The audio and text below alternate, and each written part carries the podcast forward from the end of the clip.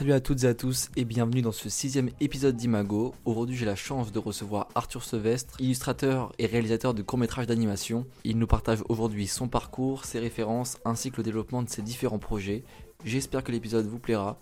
Bonne écoute.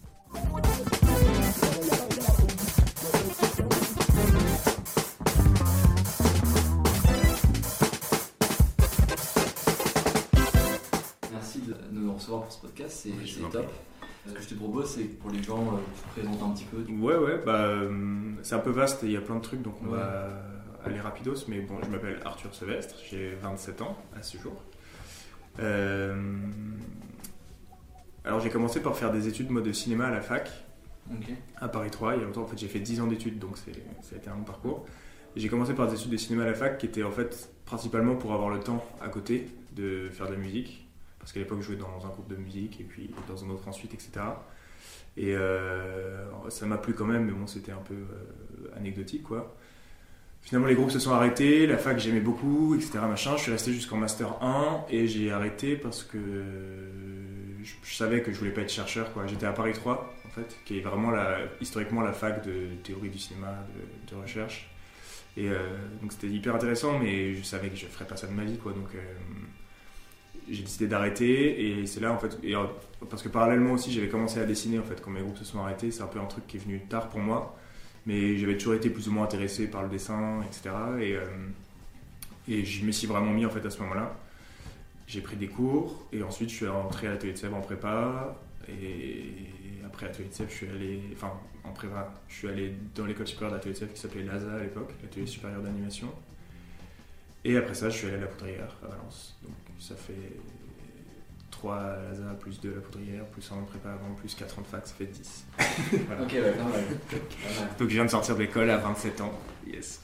Et est-ce que, euh, rapidement, là, sur, ton- sur les écoles que tu as faites, là, euh, à Atelier de Sèvres euh, ou, euh, ou même la Poudrière, t'en ressors, enfin, t'as plutôt une bonne expérience de ces deux écoles-là Bon alors déjà j'ai adoré Paris 3 par exemple aussi. la section cinéma de Paris 3. Ça a peut-être changé mais j'avais trouvé que c'était vraiment... Enfin pour le coup euh, c'est aussi quelque chose d'assez politique tu vois mais euh, Il y a de moins en moins de, budget pour ce genre de, filière en fait pour la filière cinéma qui est, la filière cinéma qui est vraiment une filière de, pure pensée un peu quoi. C'est à dire qu'il n'y a rien de c'est pas un truc sur les médias c'est pas un truc sur la com etc machin c'est vraiment euh, de l'analyse critique des films quoi.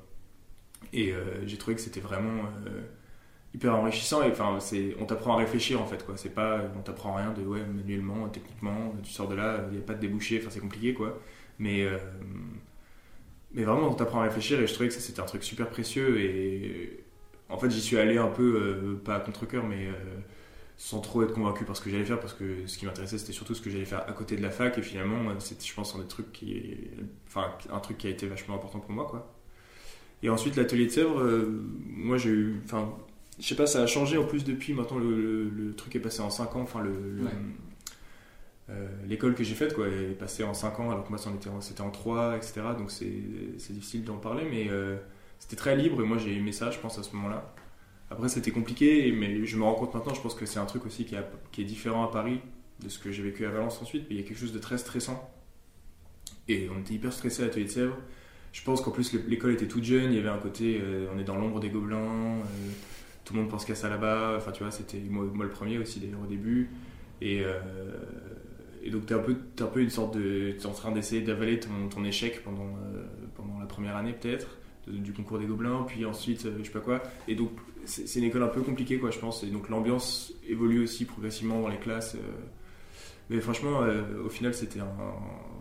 C'était des, chouettes années, quoi. Le problème, c'est que moi, il y a eu le Covid en fin de troisième année. Ouais. Du coup, ça a vraiment coupé l'herbe sous le pied, à- même à hum, ma classe en fait, quoi. Même avec les gens, on s'est, on s'est perdu de vue euh, parce qu'on depuis dès le mois de mars, on s'est plus vu. Puis après, on s'est revu en septembre pour les pour les jurys, quoi. Et en fait, là, moi, j'étais à Valence. Enfin, bref. du T'avais un film de diplôme donc que tu faisais pendant le Covid Ouais. Qui n'existe pas. Ok. Enfin, que, que vous verrez peut-être, euh, je sais pas, l'animatique quoi, un jour, mais vous verrez peut-être l'animatique, mais euh, que j'ai jamais fini. Ouais. C'était une, ouais. c'était une, comédie. Et puis t'as plus envie de bosser dessus maintenant. euh, On verra. Ouais. on verra. Mais c'était une comédie musicale avec, euh, avec des foules, enfin c'était absurde. c'était absurde à faire tout seul. Ça durait genre 6 minutes, 7 minutes. enfin, Ah oui, Ah, ouais, euh, oui. ambitieux.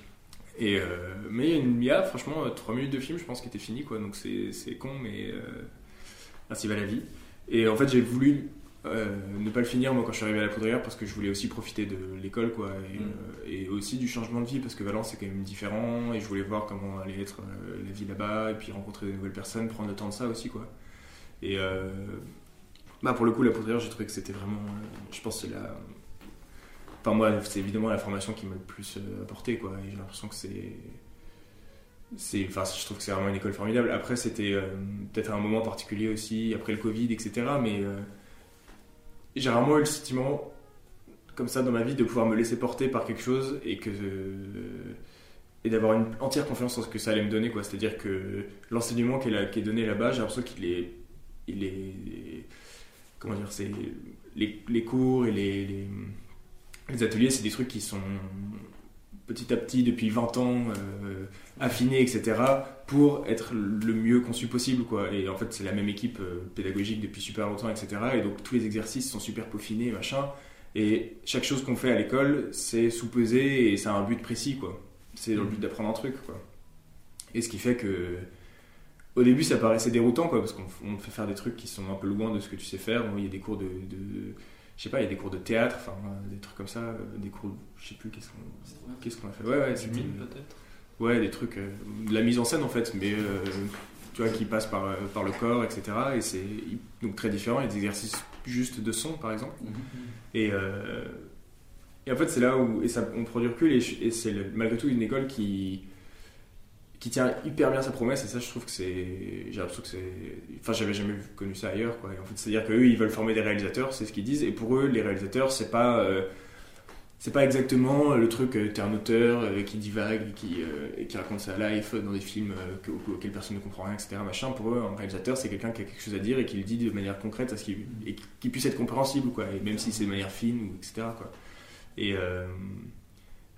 et du coup, ils, ils partent de cette idée-là, quoi. Et ce qui fait que pour eux, être réalisateur, c'est quelque chose de très, très précis, très technique, quoi. Et euh, qui implique telle et telle compétence, quoi. Et donc, euh, ils font ça. Je suppose que vous avez un accent quand même mis sur euh, l'écriture, le, Ouais, le ouais, ouais. développement vraiment de, de la structure du projet. Sur le scénario, un peu, ouais. Mais même ça, en fait, ce qui est, ce qui est intéressant, c'est que ce que tu comprends, je trouve, à la poudrière, et ce qui est hyper. euh, je sais pas, ce qui, ce qui rend assez euh, humble et qui fait descendre sur terre un peu aussi, c'est que je pense qu'ils te font comprendre que quand tu es réalisateur, tu sais pas tout faire aussi, quoi. C'est-à-dire que le but. Je pense qu'on a toujours cette image qui, en fait, d'ailleurs, est étonnamment un peu. euh, faut que j'évite de parler de politique parce que je vais dire de la merde, mais. Il y a quelque chose, je trouve, presque d'un peu euh, étonnamment euh, li- néolibéral quoi, dans le- dans l'image qu'on a du réalisateur qui est un peu. euh, euh, l'homme euh, l'homme qui sait tout faire quoi. C'est à dire que t'es es, l'homme projet quoi tu vois. Genre t'as ton film c'est toi qui fais euh, la direction artistique c'est toi qui écris le scénario c'est toi qui euh, surtout en animation. Particulièrement en animation tu fais le storyboard t'es une sorte de euh, de grand mania quoi qui euh, et ça existe et il y a des gens à qui ça réussit très bien et puis il y en a d'autres je pense qui euh, je sais pas il y a plein de gens qui font des films de stop motion qui savent pas animer de la stop motion quoi. Et juste ils ont une envie et puis ils comprennent la mise en scène etc et puis après bah il y a des techniciens euh, qui savent très bien le faire et mieux le faire que, que le réalisateur. Et, euh, et ces gens-là, d'ailleurs, ont envie de faire des trucs sans savoir les réaliser. Quoi. Et donc, euh, c'est ça aussi qui est bien. Et euh, on te fait comprendre ça à la poudrière que en fait, le réalisateur, il a une place particulière qui n'est pas une autre. Quoi. Qui n'est pas celle forcément du dessinateur, pas forcément celle du scénariste, pas forcément. de- et euh, en tout- surtout pas du mec qui fait du son, par exemple, ou, Ouais, ou voilà, du musicien. Ou, euh, et ça, c'était, c'est super précieux. Quoi, comme, euh, Parce que du coup, il y a peut-être des profils qui se mettent en place ou de, de gens qui veulent écrire des projets sans forcément les réaliser ou alors seulement des, des Ouais, qui ouais. sont plus. euh, pour le coup, à la poudrière, je pense que la plupart des gens sortent en se disant qu'ils veulent réaliser des choses, quoi, parce que c'est vraiment. euh, Enfin, en tout cas, je sais pas pour tout le monde, mais j'ai l'impression quand même de ma promo, tout le monde a vraiment eu un, un goût pour ça fort, quoi. Et, euh, et c'est une école difficile et je pense que ça marche pas avec tout le monde, quoi. On, on- on a eu un peu l'expérience de ça parce que. il y a- Enfin, je sais pas, moi j'ai des connaissances qui ont passé un mauvais moment là-bas, quoi. Mais, euh, mais dans ma classe, ça n'a pas été le cas. Tout le monde a été super content et je pense que c'est aussi parce que tout le monde était super content que. Enfin, tu vois, c'est un truc, c'est une sorte de, de spirale euh, positive, quoi. La Et, classe est assez importante. Ouais, ouais, ouais. Ouais, et voilà, et, et moi j'ai eu la chance d'avoir une super classe, quoi, et donc on s'est tous motivés les uns les autres, et puis on s'est apporté aussi une sorte de. de de sécurité étonnante, quoi, de chaleur un peu mutuelle qui était, euh, qui était vachement bien quoi, pendant temps. vous venez tous un peu d'horizons un peu différents et c'est Ouais. enfin, très bien. Ouais, puis c'est. Je pense que c'est un des trucs, euh, tu vois, de, de la poudrière. Après, c'est. On dirait que c'est un podcast sur. euh, sur l'école. Non, en vrai, c'est bien parce que c'est une école qui, enfin, pour beaucoup, elle est pas forcément, tu vois. Ouais, c'est vrai un qu'elle peu, est assez peu médiatisée. euh, J'en ai entendu parler par le biais de gens qui y sont allés en fait avant tout. Et alors que bah, les Gobelins, il y a vraiment le projecteur qui est mis dessus. Ouais.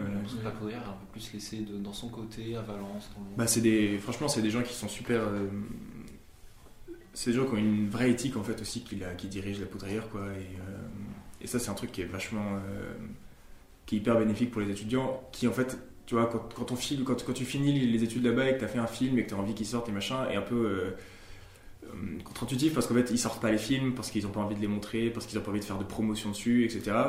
Mais toi ça te paraît débile, pas débile, mais ça te paraît gênant parce que tu as envie que les gens voient ton film, mais en fait eux ils le font par éthique aussi parce qu'ils veulent pas. Si un film marche mieux qu'un autre, ils veulent pas mettre les étudiants en étudiant en avant plus que l'autre, ils veulent pas. Et ils ont vachement cette logique là que je trouve assez. euh, assez belle quoi. Et en fait Ouais, pour eux le, pour eux le principe c'est euh, tout ça est un exercice quoi. Tout ce qu'on fait à l'école est un exercice. Donc euh, on va pas commencer à, à- à en faire des objets ensuite de com quoi. Ok, ouais. et euh, et il y a beaucoup de choses en fait qui sont comme ça à la poudrière. Et ils ont ce rapport là à la promotion quoi. Enfin la- tu vois ils veulent pas faire de, ils veulent pas communiquer à fond sur les trucs il y a des anciens, élèves qui sont des réals super reconnus maintenant qui font des films pour je sais pas qui je sais pas quoi. Euh, ils communiquent pas là-dessus enfin, c'est à dire qu'ils font pas tu vois ils envoient pas un mail à, tout le réseau à chaque fois que euh, machin quand quand il y a des quand y a des prix évidemment oui mais tu vois quand il y a des, des, news business un peu quoi. Genre machin a signé une série pour je sais pas qui enfin tu vois.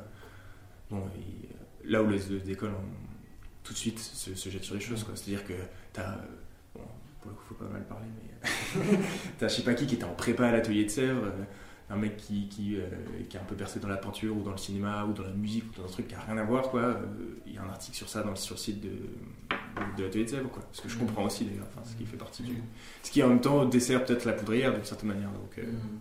Mais c'est ce que disait euh, Mathis Dovier. euh, je, me fais, je fais des références à mes propres trucs, mais, non, mais, non, mais dans, dans l'épisode 4, il disait que les écoles apprécient vachement pour leur paroisse. Oui. Tu vois, il y a un truc un peu de. C'est souvent. euh, Enfin, lui, tu vois, typiquement, lui, il était à, à Olivier de Serre. ouais Il voulait faire de l'anime, mais il a ultra mal vécu parce que les profs, pour eux, euh, lui, quand ils voyaient Mathis dessiner ses carnets, ils disaient, mais c'est quoi ces gribouillis, tu vois, un Ouais. truc ultra abaissant. Et il y a un truc de, du coup, euh, c'était vraiment genre, euh, tu vois, rentrer dans le moule de l'école, Mhm. et il y en a plein. Et donc, c'est bien que la poudrière, ce soit du coup l'inverse total de ça. Il y en a plein qui sont comme ça, quoi. Après, pour, pardon, pour beaucoup de gens, j'ai l'impression qu'il y a, il y a un moule poudrière quand même qui existe. Il y a même un style poudrière, comme on dit. euh, Oui, c'est Mais J'ai l'impression que souvent, dans les, à chaque fois dans les écoles, on peut peut-être identifier des, des choses, qui, des, Ouais. des points communs qui se font. euh, mais peut-être que ça se fait aussi par les étudiants en- ensemble. Mais euh, ce que je voulais te euh, demander, c'était euh, en comparaison, le, comme tu mettais l'ASA et la poudrière, c'est les deux écoles que tu as fait, il y en a. La poudrière, elle est, elle est publique, il me semble ou- c'est pas vraiment public en fait, c'est, une école privée, mais c'est un. Enfin, l'avantage de la poudrière, c'est que c'est. Là où, encore une fois, les gens, les gens qui dirigent l'école sont super, quoi. C'est-à-dire que c'est une école qui est en grande partie financée par euh, divers trucs, quoi. C'est-à-dire euh, la région, euh, des, des, le fonds de l'Europe, des fonds de l'Europe. genre des chaînes de télé, enfin, Mm. etc., etc. Et en fait, c'est-à-dire que tous les ans, la directrice de la poudrière, c'est comme si elle montait le budget d'un film pour monter le, en- enfin, monter le budget de son école, quoi. C'est-à-dire qu'elle va voir des gens, elle, prend, elle a des contacts, elle a son réseau, et tous les ans, elle demande des sous, etc. Et en fait, pour elle, c'est, c'est un job à plein temps, en fait, de faire ça. euh. C'est comme la productrice d'une école, quoi. Mhm. La directrice. Ça doit jouer un peu dans le. Gros big up à. Annick, si tu nous, si tu nous écoutes. Love. Et euh, est-ce que du coup, tu peux nous parler un peu des films que tu as réalisés à la, à la Pouds euh, Euh, tu dis la poudre, toi? En plus, je fais l'ancien, donc j'y suis jamais. Mais c'est. la fin des mots. Est-ce que vous, vous le disiez du coup ou pas du tout? Pas du tout. la, la poupou. La. La poupou C'est la poupou pour les. Et c'est la poupou même à l'intérieur, même pour les, les, les, enfin, les, les enseignants de la poudrière, c'est la poupou, quoi. Ok. Euh, ouais, du coup, les. Et ouais, du coup, vous parlez des films, Des- pardon, des films, euh, vraiment là. C'est super intéressant. Euh, bah, je sais pas, on a fait plein de films différents aussi, mais, euh, mais disons qu'il y en a.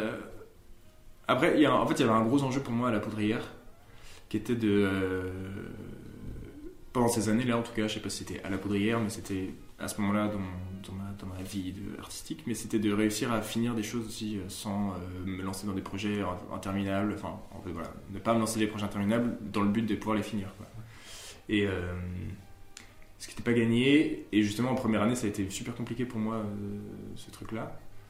Et, euh, et je pense que par exemple, c'est vraiment un des trucs que je retiens le plus aussi de cette école et qui, pour moi est hyper précieux, c'est que quelque part ça m'a donné la, je sais pas si c'est la force ou le- la sécurité de me dire que je pouvais y arriver ou je sais pas quoi. Il y a quelque chose en moi qui s'est débloqué et qui a fait que là où avant c'était je me lançais, je sais pas pourquoi, dans des trucs qui étaient, tu vois, une comédie musicale de 7 minutes avec des foules en un an, c'est absurde, tu vois. Ouais. Sachant que j'ai commencé en retard parce que j'étais en train de finir un clip que pareil, il était débile, que je faisais tout seul, enfin, tu vois, etc.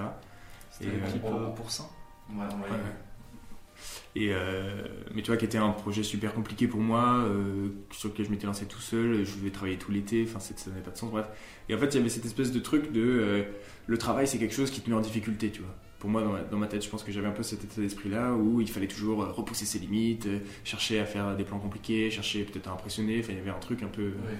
Qui Faire était, tes- euh, faire tes preuves un peu. Ouais, euh, globalement malsain, disons quoi. Ouais, faire ses preuves quoi. Et ça, je pense, enfin euh, là, ça va faire un peu le, le, le mec qui, euh, qui a un avis sur les choses euh, un peu at large, mais euh, je pense que par- il y a un lexique, tu vois, dans, dans le dessin et dans l'art quoi, qui est un peu bizarre. C'est ridicule, mais euh, je suis, fils de prof de lettres, donc c'est pour ça que je me tâche au mot, mais on dit toujours être fort, par exemple, quoi. Être fort en dessin, lui, il est trop fort, elle est trop forte, truc bidule. Je trouve que par exemple, ça c'est. Je pense que c'est une sorte de mythologie quoi qu'on a dans, le travail où c'est être fort quoi. Il y a, il y a- cette idée là de un mec qui est super fort, super truc. Et je pense qu'il y a peut-être nos œuvres préférées, enfin moi en tout cas. Je crois pas que ce soit des trucs où on puisse dire que c'est quelqu'un qui est fort qui a fait ça quoi. Tu vois, c'est pas euh, ce dessin, il est pas genre ouah trop fort quoi. Tu sais pas ce que tu te dis quand tu vois ça quoi. Mhm. Et je trouve que quelque part, c'est qu'on a une sorte de regard biaisé ou pas biaisé ou je sais pas. euh, mais tu vois, c'est balèze. Ouais, ouais. Il y a une sorte de vocabulaire, il y a une sorte de lexique guerrier un peu autour de ça que, Ouais. que, que- franchement, c'est pas du tout par là que je suis arrivé à cette conclusion, mais j'ai l'impression que ça m'a fait du bien le jour où j'ai capté que euh, ce que je préférais faire, parce que ce que je préférais voir aussi, c'est pas des trucs euh, où on se dit que c'est balèze, quoi. C'est pas ça, l'objet en fait, quoi. Et euh, après, ça peut être balèze, être touché, un truc peut être touchant de manière balèze, quoi, tu vois, mais euh, on va dire c'est touchant quoi franchement. Ou c'est mignon ou c'est rigolo ou enfin tu vois. Et je crois que je préférais ça. Et c'est ça que j'ai compris à la poudrière je pense et du coup ça fait me dire un peu que enfin, bref. Que je suis un immense réalisateur au bout de sa carrière mais tu vois ce que enfin malgré tout c'est ce que ça m'a permis aussi cette école et dans les films que j'ai fait je pense que c'est ça un peu le truc qui a compté le plus quoi euh, à mes yeux et, c'est là où, quelque part, le côté. euh, c'est des films, mais c'est surtout des exercices euh, à toute sa valeur, quoi, à mes yeux. C'est-à-dire que. Finalement, ouais, c'est vrai que je l'ai un peu pris comme, tel. Et, euh. Mais tu vois, il y a un truc, euh, par rapport à ce que tu dis, il y a un truc vachement touchant. Bon, là, je pense au film euh, que tu as fait, là, Mon offre personnalisée, que j'ai adoré, tu vois. Mhm. Je crois que c'est peut-être le, Merci. le- le premier projet fini que j'ai vu de toi et qui m'a après qui a fait que j'ai commencé à suivre son travail. Et, euh, et un truc voilà, où, où c'est. euh, T'es vachement dans la subtilité, il y, a des, il y a des plans qui, je pense, ont été, compliqués à réaliser, mais il y en a d'autres qui sont vachement doux, tu vois. Et là, ça, ça rejoint totalement sur ce que tu disais, dans la technique ou pas. Là, là c'est vraiment purement, tu vois, on sent que tu t'es fait plaisir. euh, Mhm. et c'est un travail de riche devant décor euh, et qui a été, euh, qui a été réussi. Je pense que c'est un peu en. Enfin, là, ça va être encore enfoncer des maxi portes ouvertes, mais. euh, Tu vois, ce, enfin, ce film, je regarde au souvenir un peu amer, je pense, parce que.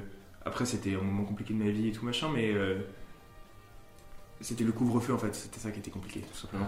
Du coup, c'était trop chiant, c'est-à-dire qu'on sortait de l'école à 18h, tout était fermé. Déjà, on, on sortait après le couvre-feu des cours, donc c'était nul. Et euh, tu, tu partais le matin, euh, il n'y avait rien parce que c'était le matin et t'allais à l'école, quoi. Et puis tu rentrais le soir, tout était fermé. Donc déjà pour faire ses courses, c'était compliqué, quoi. Et du coup, je sais pas, c'est un film que j'ai fait un peu avec une sorte. C'est le premier film qu'on fait à la poudrière aussi, donc il y a beaucoup d'enjeux, on se pose beaucoup de questions alors que c'est une putain de minute, quoi. Et euh, bon après. Et euh, et je pense qu'il y avait en moi un peu ce truc de euh, ouais vouloir faire quelque chose de, de, de balèze encore quoi tu vois et je pense Ah que je pense que ouais après peut-être que ça se sent pas que- Peut-être qu'on peut voir dans fruits. le, le fait ouais que- par exemple tu vois je pense on qu'il y a- était dans une quantité, je pense que après être ba- je sais pas si être balèze de toute façon, c'est pas vraiment le comme ça que que je comprends toujours les choses mais la volonté d'impressionner peut-être, tu vois, ou la volonté que euh, visuellement il se passe quelque chose de, de- ouais, je sais pas, de, de taper fort du poing sur la table, quoi. Enfin un truc un peu euh, qui est pas qui est pas inintéressant non plus, j'espère, tu vois, mais euh, mais qui fait qu'une fois que tu finis le truc, c'est pas c'est pas très agréable, quoi. C'est-à-dire que je suis pas sûr de l'avoir fait à 100% pour moi. J'ai l'impression que j'avais une meilleure idée à l'origine, que j'ai un peu perdu en chemin, enfin tu vois, etc., etc. Et, euh, et surtout à l'école, ils ont pas été très contents du film. Du coup, Ah ouais ouais, puis surtout je l'ai fini. En fait, le problème c'est surtout que je l'ai fini six mois en retard, quoi. Donc forcément, euh, parce que c'était trop ambitieux pour le. On avait un mois pour faire ce film euh, techniquement. Enfin, on avait trois mois de, en tout et pour tout, mais on avait euh, un mois et demi de réalisation et, et après la prod, c'était très court, quoi. Et euh, Ça, c'est sur la première année. ouais, c'est la première année. Ouais. Et donc, tu as l'impression qu'à partir de ce film, ta, ta manière de voir les choses, sur la, la manière de créer, a, été, a évolué Bah, je pense qu'il y a une... pendant que j'ai fini ce film pendant le troisième trimestre du coup de l'école et en fait pendant cette période là j'ai quasiment pas fait enfin j'ai rien fait d'autre quoi que ça faire les trucs qu'on faisait pour l'école on, on devait écrire un projet de série à ce moment là etc et euh, c'est tout quoi je faisais rien d'autre à côté du coup le soir je bossais un peu sur le film j'ai quand même pris mon temps parce que j'avais pas envie de et je pense que ça m'a un peu dégoûté de faire des trucs pour moi je crois de faire ce truc c'est à dire que je l'ai fini un peu tant bien que mal chez moi, etc. Machin, mais j'avais plus envie de dessiner. Enfin, c'était pas un truc où j'avais plus envie de dessiner des trucs d'animation. Enfin, je trouvais que, je sais pas, ça avait perdu de son sens un peu de faire ça. Et, euh, et j'ai fait une grande pause en fait à ce moment-là parce qu'après, du coup, il y a eu. Moi, j'ai fini ce film, mais après, il y a eu l'été. Pendant tout l'été, j'ai pas dessiné. C'était la première fois de ma vie depuis 5 ou 6 ans que je dessinais pas pendant plus de plus d'une semaine, quoi, ou un truc comme ça. Là. Puis, du coup, je suis parti en vacances. Enfin, voilà. Et. euh, et ça a changé plein de trucs, ouais, ça, pour le coup. Et, euh, et je pense que finalement, ce film qui était un truc qui était une expérience un peu amère, c'était bien parce que bah, Ça m'a réveillé. En, enfin, en gros, je me suis dit que. En fait, la conclusion de ce truc, c'était que j'avais passé un sale moment à le faire. C'est-à-dire quand c'était le couvre-feu, et euh, j'étais en train de faire un film. On n'avait pas de contact donc avec personne à cause du couvre-feu, etc. Et moi, j'étais en train de faire un film qui me plaisait pas, où j'étais pas content, où j'avais l'impression que c'était pas assez bien techniquement, que c'était pas assez bien artistiquement, que c'était pas assez truc bidule. Enfin, rien n'allait quoi. En plus, l'école en était même pas content. donc C'est-à-dire que voilà, personne n'était content de ce truc. Et à la fin, il y a eu le jury, tu vois, où ils m'ont un peu saqué. Et je me suis dit, en fait, ouais, là c'est marrant. Genre, si vraiment, si, si eux, enfin, évidemment, euh, si eux ils aiment pas mon film et que personne l'aime, en fait, il y a personne d'autre pour l'aimer que moi, quoi. Et donc, franchement, peut-être que c'est ça le plus important. C'est déjà commencer par faire un truc que toi t'aimes bien. Mhm. Et ensuite, on verra, quoi. C'est pas très important, tu vois. Enfin, ou, évidemment, si, c'est important, mais advienne que pourra, quoi. Et c'est un peu à ce moment-là que j'ai compris ça, je crois. Et ça paraît, je sais pas si ça paraît débile ou si ça paraît truc, Ah non, mais, Ça, ça fait beaucoup de sens. mais dans mon cœur, c'était quelque chose d'important, quoi. Et du coup, t'es revenu voilà, deux- un mois après, là, après cette grosse pause, et tu t'es senti changer euh, dans, dans ta manière Bah, en fait, ouais, j'ai l'impression que tu vois, à la rentrée du coup de l'année dernière, je suis arrivé et le seul intérêt que je que, que... mon film sera intéressant que si c'était un, que si c'était un sujet qui me plaisait et que c'était un film personnel en fait. C'est ce que je me suis dit. C'est-à-dire qu'il n'y avait pas de, euh, je sais pas, euh, j'avais pas envie de faire un film qui soit compliqué à faire. J'avais pas envie de faire un film. Mon film me plairait si euh, je pouvais euh, arrêter de bosser le, si je pouvais ne pas bosser le soir par exemple quoi. Si je pouvais, enfin Mhm. voilà, c'est une année d'études et tout machin. C'est le moment où il faudrait tout donner. Bah ouais, mais vas-y. Si là je décide que je sais pas, le soir j'ai envie de faire autre chose. Si je veux rentrer chez moi à 20h, tu vois, bon, faire des grosses journées, ok, mais euh, faire autre chose le soir ou euh, faire des petits trucs tranquilles, quoi, ben, euh, je veux faire un film qui me permette ça, quoi, etc., etc. Et qui me permette de, je sais pas, de pas avoir des insomnies parce que je serais stressé, parce que je sais pas comment faire tel plan, parce que machin. Et en fait, c'était super libérateur, quoi. C'est-à-dire que, ouais, tout à coup, l'enjeu c'était de faire un truc qui me plaisait et qui en plus me ferait du bien, quoi. Et donc ça, c'est à peu près ce que tu as appliqué sur ta deuxième année avec, Et euh, c'est ce que j'ai appliqué. film de diplôme Ouais. ou Gulli aussi Euh, Gulli aussi, ouais. Gulli aussi. En fait, c'est ce que j'ai appliqué jusqu'à ce qu'il euh, s'agisse de vraiment faire l'animation du film. Ok. Où en fait, on avait genre 5 semaines pour faire littéralement 4 minutes. Et là, du coup, bah. Pour euh, la, la Vita. Ouais, ouais, pour le film de fin d'études. Et du coup, bah, ouais, là, t'arrêtes de manger, quoi. T'arrêtes de dormir, t'arrêtes tout, quoi. Mais bon, c'était. Il fallait le faire, quoi. Mais C'était tout pas trop dans la douleur, du coup, le, le rush euh, C'était horrible, mais euh, moi je pense que le plus horrible dans tout ça, le, sur le moment t'es, grisé quoi, c'est-à-dire que tu dors 4 heures par nuit euh, pendant, deux, pendant deux ou trois semaines. Et un truc étonnant, c'est que le- du coup t'es un peu maigre, enfin bon, je pense que tout le monde n'a pas les mêmes réactions, mais moi j'étais, j'avais maigri, du coup je trouvais que j'avais un super summer body. du coup, j'avais, j'avais quelque part une forme de, une forme de, de, de satisfaction à ça. Et euh, mais bref, et euh, sans compter les cernes et le timpal, mais ça c'est autre chose. Et, euh, moins et le fait que de toute façon tu vois personne parce que à ce moment-là je sortais même plus de chez moi, j'allais même plus à l'école pour donner une période parce que je perdais du temps à faire le trajet, c'est enfin Ouais. un truc débile. Et mais malgré tout, bon, il fallait le faire. En fait, ce qui est, ce qui est pire, je pense, c'est après. C'est-à-dire que je pense que quand tu fais n'importe quoi avec ton sommeil, ou en tout cas euh, à ton âge avancé, quand tu fais n'importe quoi avec ton temps de sommeil ou je sais pas quoi, tu. Franchement, pendant les mois qui suivent, euh, t'as des, t'as des sauts d'humeur. Enfin, en tout cas, moi, j'ai des sauts d'humeur terribles, quoi. Tout l'été, c'est. euh, Même si tu te reposes, en fait, ça prend du temps ton corps se reconstruit, quoi. Et là, tu sens que c'est un peu comme dans les. Je sais pas, dans les, genre dans les mangas, il y a ça un peu, ils puissent dans leur énergie vitale, parfois, ils, non, dans leur espérance de vie, en mode, euh, si tu Mhm. fais ça, tu vas perdre 5 ans d'espérance de vie, mais tu débloques le super pouvoir, machin, et ils le font quand même. Bah là, ça fait un peu ça, tu vois.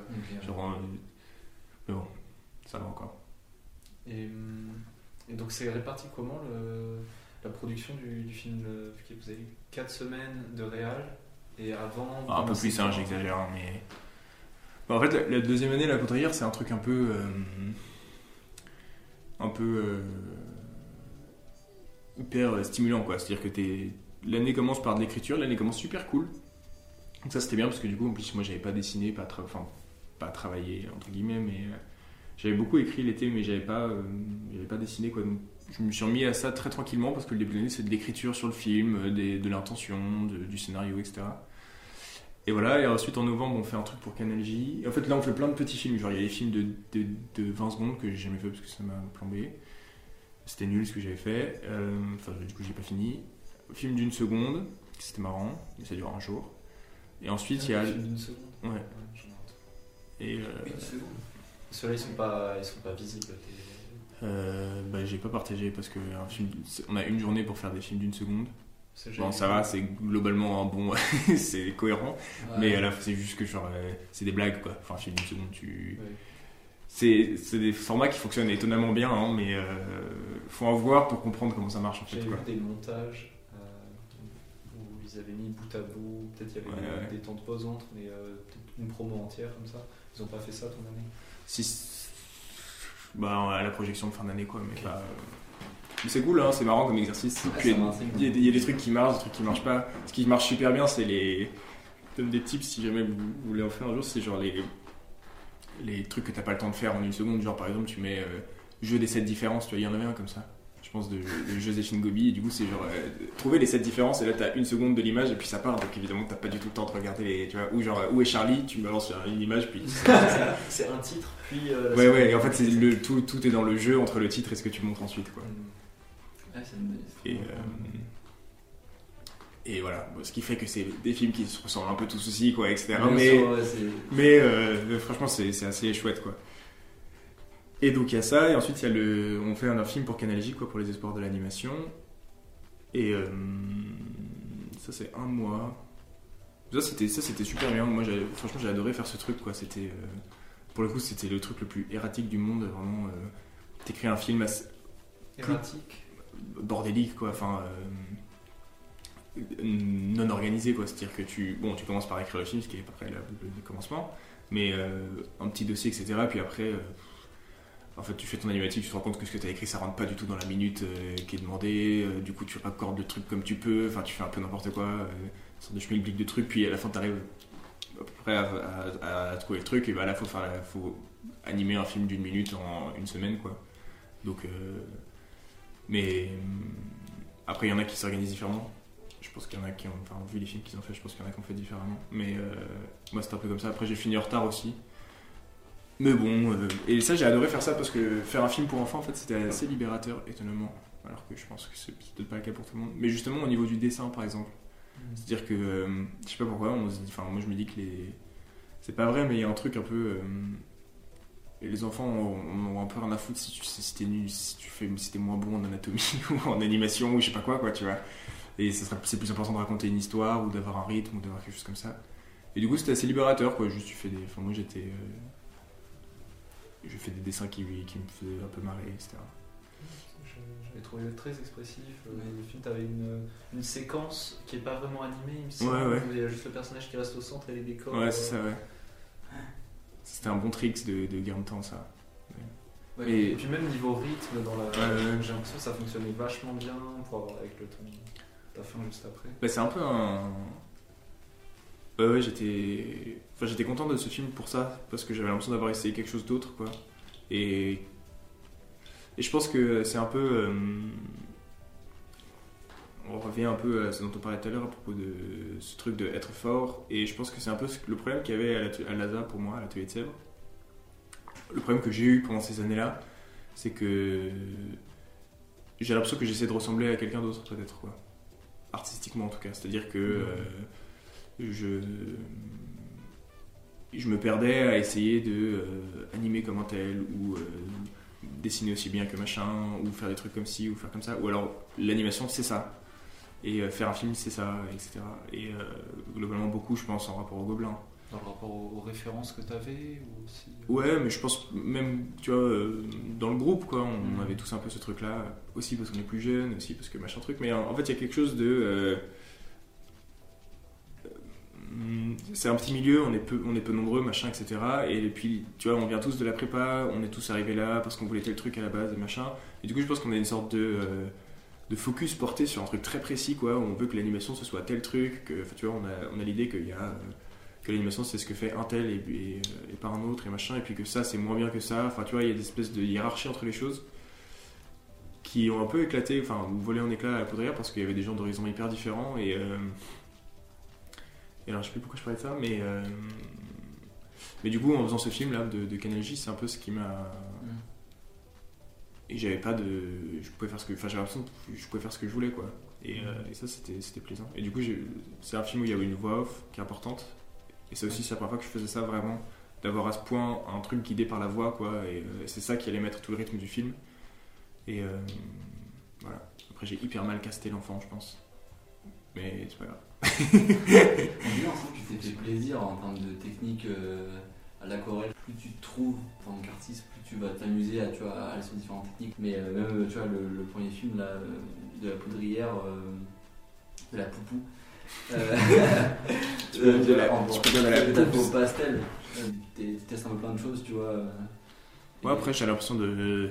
Ça reste. euh, Enfin, je sais pas, tu sais, à la première, on peut- tu peux faire des films en peinture animée et je pense que je suis, je pense que j'ai l'air d'être le gars le plus, euh, Ah ouais, ouais, c'est vrai. le moins arty de- du game un peu.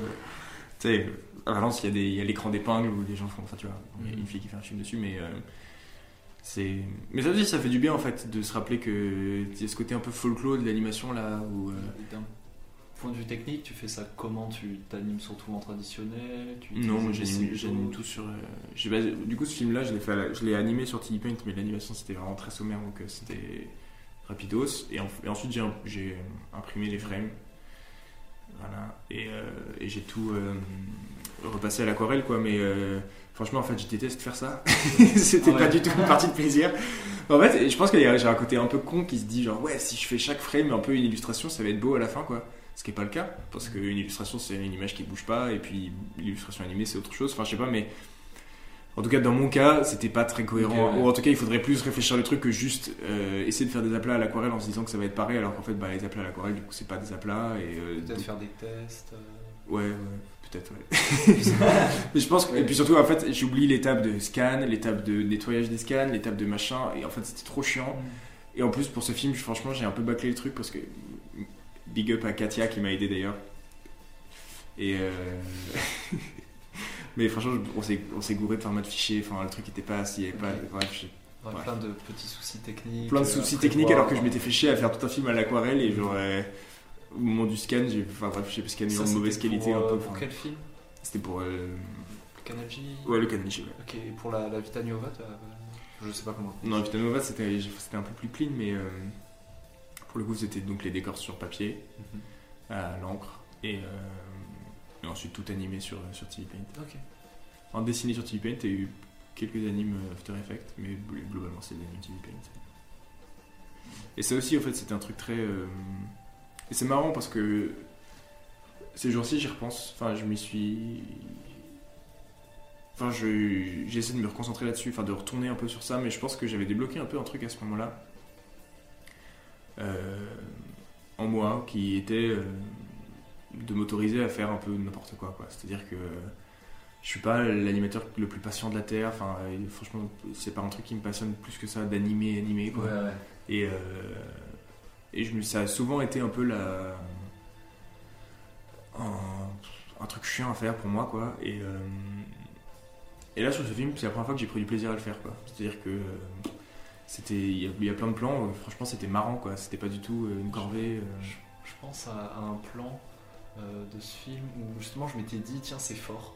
Ah ouais Mais, Merde mais, euh, mais c'était dans le dans, C'était dans- pas ce que je voulais dans mon, dans mon sens parce que c'est euh, à un moment il y a de la foule et t'animes le personnage en fait il est pas vraiment animé il est juste découpé il passe un peu comme un fantôme au travers Ah oui ouais. C'est marrant, on m'a souvent, pour- enfin on m'a pas souvent, on m'a souvent, euh, des millions de personnes, non, non. Mais j'ai un, j'ai copain qui m'a parlé de ce plan aussi. euh. Bah ouais, mais. euh, et, et je trouvais que oui, l'astuce euh, Ouais, c'est genre, tu- c'est un sticker au-dessus d'une foule quoi. C'est Voilà. ça. L'animer euh, parfaitement par le mec. Ouais, ça, de- ça, ça aurait été chiant. Et en fait, on sent que tu t'es dit, en fait, non. Cool. Ouais. ça fonctionne et, et, et derrière on sent quand il y a peut-être il y a eu du, plus de, de plaisir à lâcher derrière. Ouais, ouais. Bah, en- ouais, ça c'était. Après, enfin, je vous cache pas que c'était aussi par euh, souci de, de temps, quoi. Bien sûr. Bien sûr. Mais la vie est, une, est un souci de temps, quoi. Donc euh, c'est ok, c'est valide. Mais euh, mais non, franchement, en fait, c'était c'était. J'ai bien aimé faire ça, quoi. Enfin, Ouais, ça retranscrit bien l'évolution de ton mode de pensée par rapport au premier film de la Baudrière. Hum, Celui-là, en fait, il est presque euh, anecdotique dans ce truc-là. Le, le film qui est vraiment euh, absurde, c'est la comédie musicale que j'avais commencé à faire avant, du coup. Ouais. Où, bah, que voilà. Est-ce qu'il y a des, des images euh, sur ton Instagram? Ouais, il y a des images, c'est des, bah, il y a des plans de foule où il y a, un, enfin, il y a un plan où il y a un petit garçon dans une chambre. Ah, est-ce que c'est ça avec la chambre en désordre et une chaise en feu? Non. Ou c'est pas ça? Non. ok. Non, ça, c'est un autre film débile. Parce que celui-là, c'est le, le- le premier projet en fait que j'ai vu de toi. Ouais. On m'avait- un ami avait dû m'envoyer et, et, et donc c'est un projet que t'as jamais fini. euh, Est-ce que tu Non, peux ouais. nous en parler Là, un on a, une, on a une note là pour, pour être franc. Projet abandonné, chaise, point d'interrogation. Euh, ah, ça, c'est un, un projet de long métrage super captivant que euh, j'avais commencé.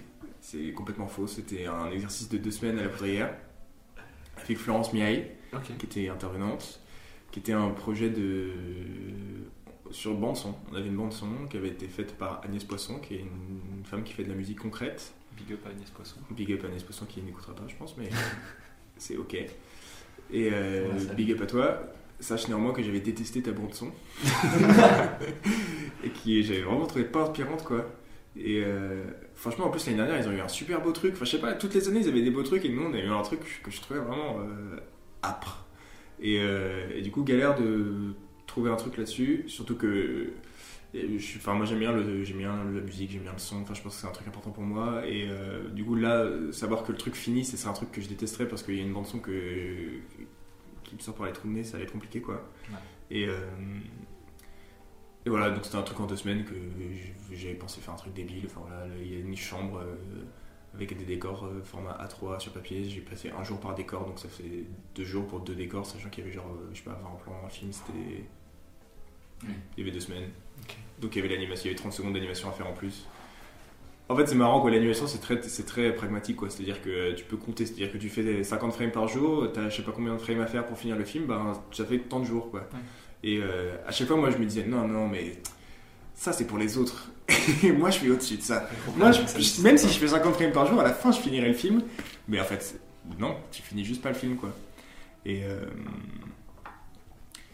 et voilà. Et la poudrière m'a aussi servi à me rendre compte de ça quoi. Et tant qu'on est là sur le, le sujet de la musique, euh, tu avais parlé euh, que tu avais des groupes de musique et on, on se demandait si ta pratique à côté. On a vu que une story où tu étais dans un studio. J'avais aussi posté une story il y a plus de temps vraiment euh, où tu fais de la batterie et t'es- t'es vraiment, t'es vraiment doué en, en batterie. en- et, et, euh, et du coup, est-ce que ça, on va poser des questions, est-ce que voilà, t'as. Ben, Ça- déjà merci. Et euh, big up à. Enfin, bah, big up, mais euh, je profite pour la page pub parce que du coup, je joue dans un groupe qui s'appelle Allo Christine. Et euh, donc voilà, donc ça va. on- là, on vient d'enregistrer ce week-end même. On a un single qui va sortir prochainement. Donc tu es batteur? Moi, je suis batteur. Et euh, voilà, on va passer, on, va, on fera des concerts, mais ça, c'est des trucs dont je parlerai sur Instagram, évidemment. Mais, euh, mais voilà, et euh, bah, du coup, quoi dire, je sais pas. euh, En fait, en fait, je- c'est un peu un truc que j'ai pas dit dans ma formation, mais euh, vas-y, faisons un petit flashback. Moi, quand j'étais un adolescent, enfin quand j'avais euh, genre 12 ans, quoi, ma passion c'était les mangas. Enfin, j'ai commencé, je sais pas, à lire euh, par One Piece quand j'avais 10 ans, je pense. j'avais genre le tome 1, et je pense pendant un an, j'ai lu le tome 1 de One Piece, euh, l'ancienne édition Glénal avec, la, avec le bord noir, avec la reliure noire. Et euh, à tel point que j'avais arraché les, les premières pages, s'arrachaient, enfin les pages tombaient tellement je l'avais lu et relu et relu. Tous les soirs je le lisais, je crois. Et, euh, et je trouvais ça dingue quoi. Et après j'ai découvert qu'il y en avait, je sais pas à l'époque, il y en avait genre 30 qui étaient sortis. En mode, mais il y en a 30 qui existent. Et après j'ai découvert qu'il y avait un rayon entier de mangas. J'étais genre, non mais. Parce que c'était un pote à moi qui me l'avait filé et j'étais pas au courant. Et après il y avait des dessins animés aussi qui existaient. J'étais genre, non mais. Bon. Il y en a combien maintenant 1000 euh, Non, Non, pas- pas- je sais pas. En livre, je sais pas, mais en film. Ah, je Des épisodes, ah, des épisodes, Des épisodes, il y en a- en a. J'ai jamais regardé les, les, dessins animés. moi. J'ai j'ai même pas vu. Mais euh, bref, et en fait, et après, je sais plus, j'ai lu genre Naruto, enfin les trucs comme ça quoi. Et c'est un peu par là que j'ai commencé à dessiner. Enfin, je dessinais petit, mais euh, c'est là que j'ai commencé à dessiner un peu sérieusement, enfin en tant qu'adolescent euh, Faire des dessins. et qui fait des dessins quoi. C'est le gars qui dessine au fond de la classe quoi. Et euh, Bon, ouais, la même école. Hein. Moi, pense- J'ai des, j'ai des fanarts de, des fanarts de filles. Euh, Moi, j'ai jamais su faire ça. Et d'ailleurs, j'avais l'impression que dans tous les, toutes les interviews des dessinateurs, ils disaient que euh, ouais, j'ai commencé par euh, faire des copies de Dragon Ball Z, etc. machin. Et moi, je détestais copier des trucs. Je voulais juste faire des, mes, mes- enfin, Faire mieux. je non, mais je voulais juste faire mes dessins, quoi. Je sais pas, c'était pas un truc qui me faisait marrer, de genre ah ouais, je vais recopier le truc. En plus, je le faisais, mais genre, je trouvais pas ça ouf. Et par contre, genre, je sais pas, mon frère était en mode ah, t'as trop bien dessiné le truc, et ça me saoulait parce qu'il faisait jamais un seul commentaire sur les autres dessins. Mais enfin, j'avais 8 ans. hein. Et enfin, non, peut-être 10. Et euh, j'avais déjà un ego. euh. Comment ça? Et bref, et. Euh... et non, mais. Euh... Tout ça pour dire quoi Et en fait, ce qui est un peu triste, mais euh, j'en parle souvent, mais euh, à l'époque, les mangas c'était la honte un peu. Enfin, c'était pas du tout un truc stylé quoi. Je sais pas ça, si. l'est, ça l'est toujours un peu. euh, Oui, c'est pas, euh, peu. ouais, Mais après, il y a quand même une époque, enfin, j'ai l'impression qu'il y a un moment où, genre, euh, déjà, le Japon, ça arrêtait d'être euh, le truc des losers, un peu, quoi. Enfin, le, le fait d'aimer le Japon, c'était, ça arrêtait d'être un truc de, de, de geek, quoi. Et, euh, et puis même, j'ai l'impression qu'il y a quand même des... Enfin, en tout cas, c'est, de toute façon, c'est tellement énorme, quoi. Euh, Il y a tellement de... Le manga... le- le- la France, c'est le deuxième pays qui consomme le plus de mangas, je crois. Enfin, oui, c'est ça, ouais. un livre sur 10 acheté est un manga, enfin, etc., etc. Après, oui, euh, je sais pas, euh, mes parents ont toujours trouvé que c'était de la merde, enfin, etc., etc., donc ça, ça aide pas. Et j'y repense parfois et je me dis, putain, je suis un peu amer, c'est-à-dire que ma destinée était toute tracée. Genre, je pense que franchement, si, personne. Si, si, euh, si ce truc-là, si le surmoi de la société n'existait pas, je pense que j'aurais été dessinateur de manga, quoi. C'est-à-dire que à 12 ans, j'étais mais hyper. Je dessinais des mangas tous les jours et je voulais. Aller au je voulais apprendre le japonais, aller au Japon et faire des mangas quoi. Il n'y avait pas de, il y avait aucune galère quoi. De manga. euh, Ouais, ouais, ouais. L'enfant, le... je savais pas que les écoles ça existait. Enfin, je, me souciais pas de ça, tu vois. Mais... Et, euh, et en fait, euh, quand je suis arrivé au lycée, prenais- j'ai commencé à prendre des cours de japonais. Et franchement, c'était la honte. Tout le monde se foutait de ma gueule. Parce que j'avais pas d'amis qui étaient dans le cours de, dans le cours de japonais, j'avais pas trop, c'était pas mes amis. Mes amis, ils trouvaient que le japonais c'était de la merde. Et euh, euh, à l'é- à l'époque, je faisais semblant que j'étais hétéro et que du coup j'étais attiré par les, par les meufs stylées, etc. Machin, et euh, bah, c'était la honte, je pouvais clairement pas leur parler si je prenais des cours de japonais. Donc galère. Et euh, bref, du coup j'ai arrêté les cours de japonais, j'ai arrêté de lire des mangas, j'ai tout arrêté quoi. J'étais en mode ok, activité euh, zéro, on va faire autre chose. Et là j'ai découvert que la musique c'était un peu plus stylé, et du coup je- franchement je suis un peu venu comme ça, D'accord. Presque à la musique. Ce qui fait que j'ai l'air super superficiel en disant ça, mais Mais au final. qui ne l'est pas à 14 ans Et bah, c'est ça en fait, on peut pas te. Et de toute façon, je sais pas. je- ouais. Et, euh, et bref, et du coup, c'est là que j'ai commencé à faire de la musique et que j'ai arrêté de faire du dessin pendant genre 10 ans, je pense. Quoi. Mais, euh, mais donc voilà, et puis en fait, j'ai continué à faire de la musique. J'ai joué dans. J'avais un groupe à l'époque avec lequel on a fait des tremplins, on a, on a, enfin, on a fait quelques concerts quand même. C'est le moment où je dis que j'ai joué au Bataclan et euh, dans des grandes salles comme ça, mais parce qu'en fait on était dans ces tremplins et en fait dans ces tremplins en finale tu, tu joues dans des grandes salles, mais euh, devant une salle à moitié vide, c'est pas. Ça compte pas vraiment quoi. Et voilà. Et. Mais donc j'ai fait un peu de scène aussi, ce, qui, ce que j'aime beaucoup quoi. Et, euh, Et puis, ça, j'ai arrêté pendant un temps, quoi. Quand j'ai, quand, quand j'ai recommencé à dessiner, en fait, c'est le moment où j'avais deux groupes. Enfin, j'avais un groupe qui s'arrêtait, puis un autre. Ça stagnait un peu, et c'est là que j'ai commencé à faire du dessin. Et. euh, bref, ainsi de suite, quoi. Et finalement, aujourd'hui, je ref- je refais de la musique, quoi. Est-ce que tu relis un peu les deux maintenant pas Ben. vraiment Il y a peut-être une exigence de. Comme, ça a été une- c'est vraiment important pour toi, un truc de. T'as quand forcément envie de. Même c'est peut-être inconscient de mettre cette partie de toi là aussi dans tes productions animées, tu vois, de l'importance de la musique, de. Mm. Je l'étais de posé. bonne bande son. euh. La, la question sur ton film euh, pour Canal J, où il est ponctué par la voix, mais j'ai l'impression qu'il y avait aussi de la, Ouais, de la des- batterie, de la batterie, voilà, Est-ce que c'est. La batterie faite par ordinateur. comme, dans mon, comme dans mon film Finitude. Mais c'est toi qui l'as fait Non, Non du non, tout. non, non. D'ailleurs, je joue pas du tout suffisamment bien pour faire ça, donc euh, c'est tant mieux. Je parle de ça parce que j'ai fait aussi de la batterie, j'en fais moins parce que Mhm. j'ai pas de batterie maintenant sur Paris. Mais euh, mon film d'études là, il n'y a, pas de- y a pas de dialogue. Toute la narration elle est dictée uniquement par de la batterie. euh. Ah, trop bien. Bah ouais, c'est. Enfin, je, je sais pas, euh, la batterie c'est quand même un instrument qui a un. Moi j'ai commencé à en faire en me disant que c'était le truc le plus facile à faire. C'est-à-dire que tu, tu, tu, enfin, tu vas devant un piano, il y a des notes, bon à la limite le piano c'est ok. La guitare c'est infernal, enfin euh, encore aujourd'hui euh, je trouve que c'est infernal, enfin il y a trop de cordes, je sais pas. Je sais pas, les gens ont des minuscules doigts, enfin je comprends pas comment ils arrivent à toucher la corde du milieu, enfin je trouve ça horrible. Les cordes du milieu, pardon. Et tu sais, parfois, t'entends les guitaristes qui Attends, t'as- joué la corde de là dans ton accord alors qu'il fallait pas la jouer. T'es genre, mais comment tu sais Enfin, com- enfin, comment tu sais Ok, mais comment t'arrives à ne pas la jouer dans ton. Bref, quelle précision il faut avoir.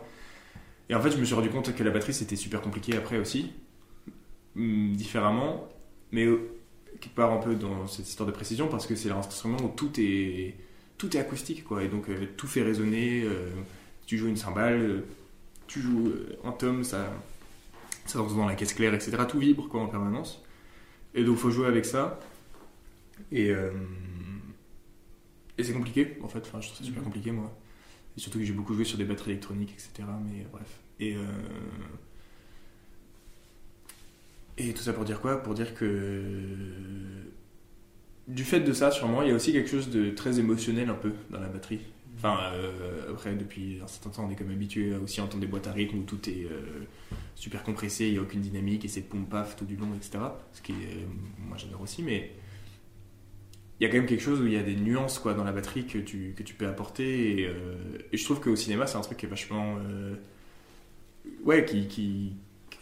Tu vas pouvoir faire un, un, un- un vrai bourdon qui grossit, qui grossit, qui grossit, qui prend de la place, hein, tu vois, et tu peux prendre vraiment de la place avec de la batterie, quoi. Et du coup, je trouve que c'est euh, très cinématographique, en fait, ouais.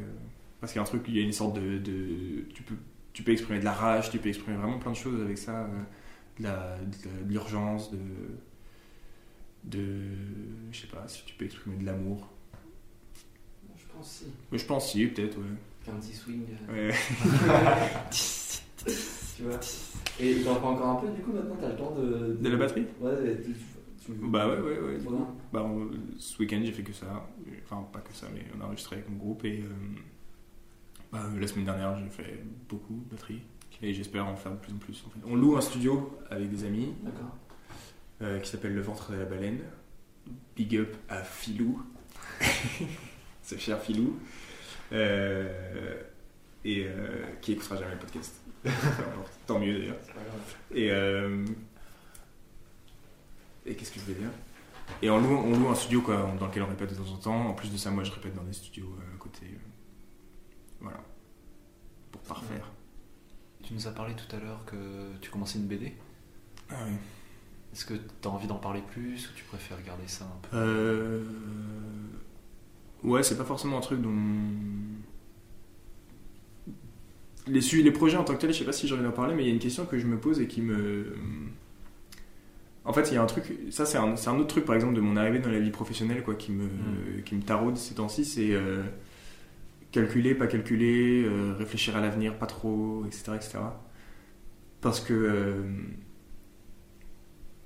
ça n'a jamais été un truc dont. Enfin, depuis un certain temps, c'est pas un truc dont je me, je me cache, mais beaucoup de sujets. Enfin, un sujet que je traite beaucoup, ou en tout cas, pas forcément que je traite, mais qui est là dans les, dans les, dans mes- dans les trucs que j'écris ou que- auxquels je pense récemment, c'est l'homosexualité.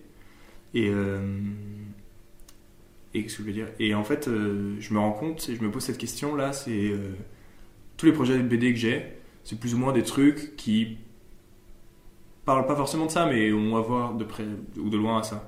Et même si c'est pas le sujet, je me rends compte de ça, peut-être par exemple avec mon film de fin d'études là.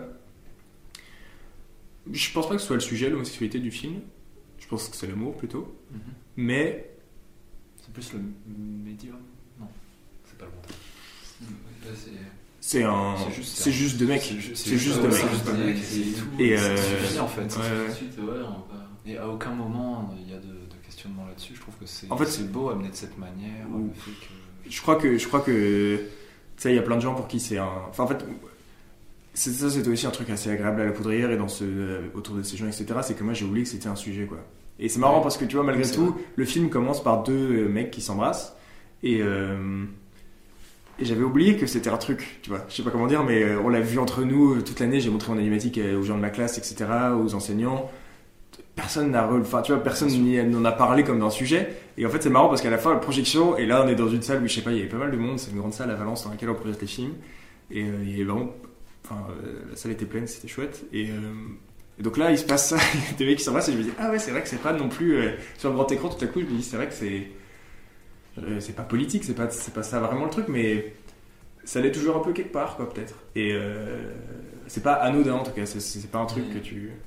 Et Je dis malheureusement, c'est pas encore. euh, en fait, moi, j'ai- enfin, je sais pas, j'ai voulu dans un milieu où c'est tellement ok pour tout le monde. T'as pensé de mon film? En, ne pensant pas du tout à cet aspect-là de c'est un sujet ou quoi, c'est Ouais, film comme tu le voulais, et c'est qu'après coup tu t'es dit ah ouais c'est vrai. Moi, je l'ai vu, je l'ai, c'est pas vraiment, c'est pas vraiment un truc que que je vis comme un drame, quoi, l'homosexualité, euh, que ce soit pour moi ou pour les autres ou pour n'importe qui, quoi. Et du coup, euh, plus un drame que ça puisse être perçu. comme ouais, ouais, ouais, ouais, bien sûr. Mais enfin, tu.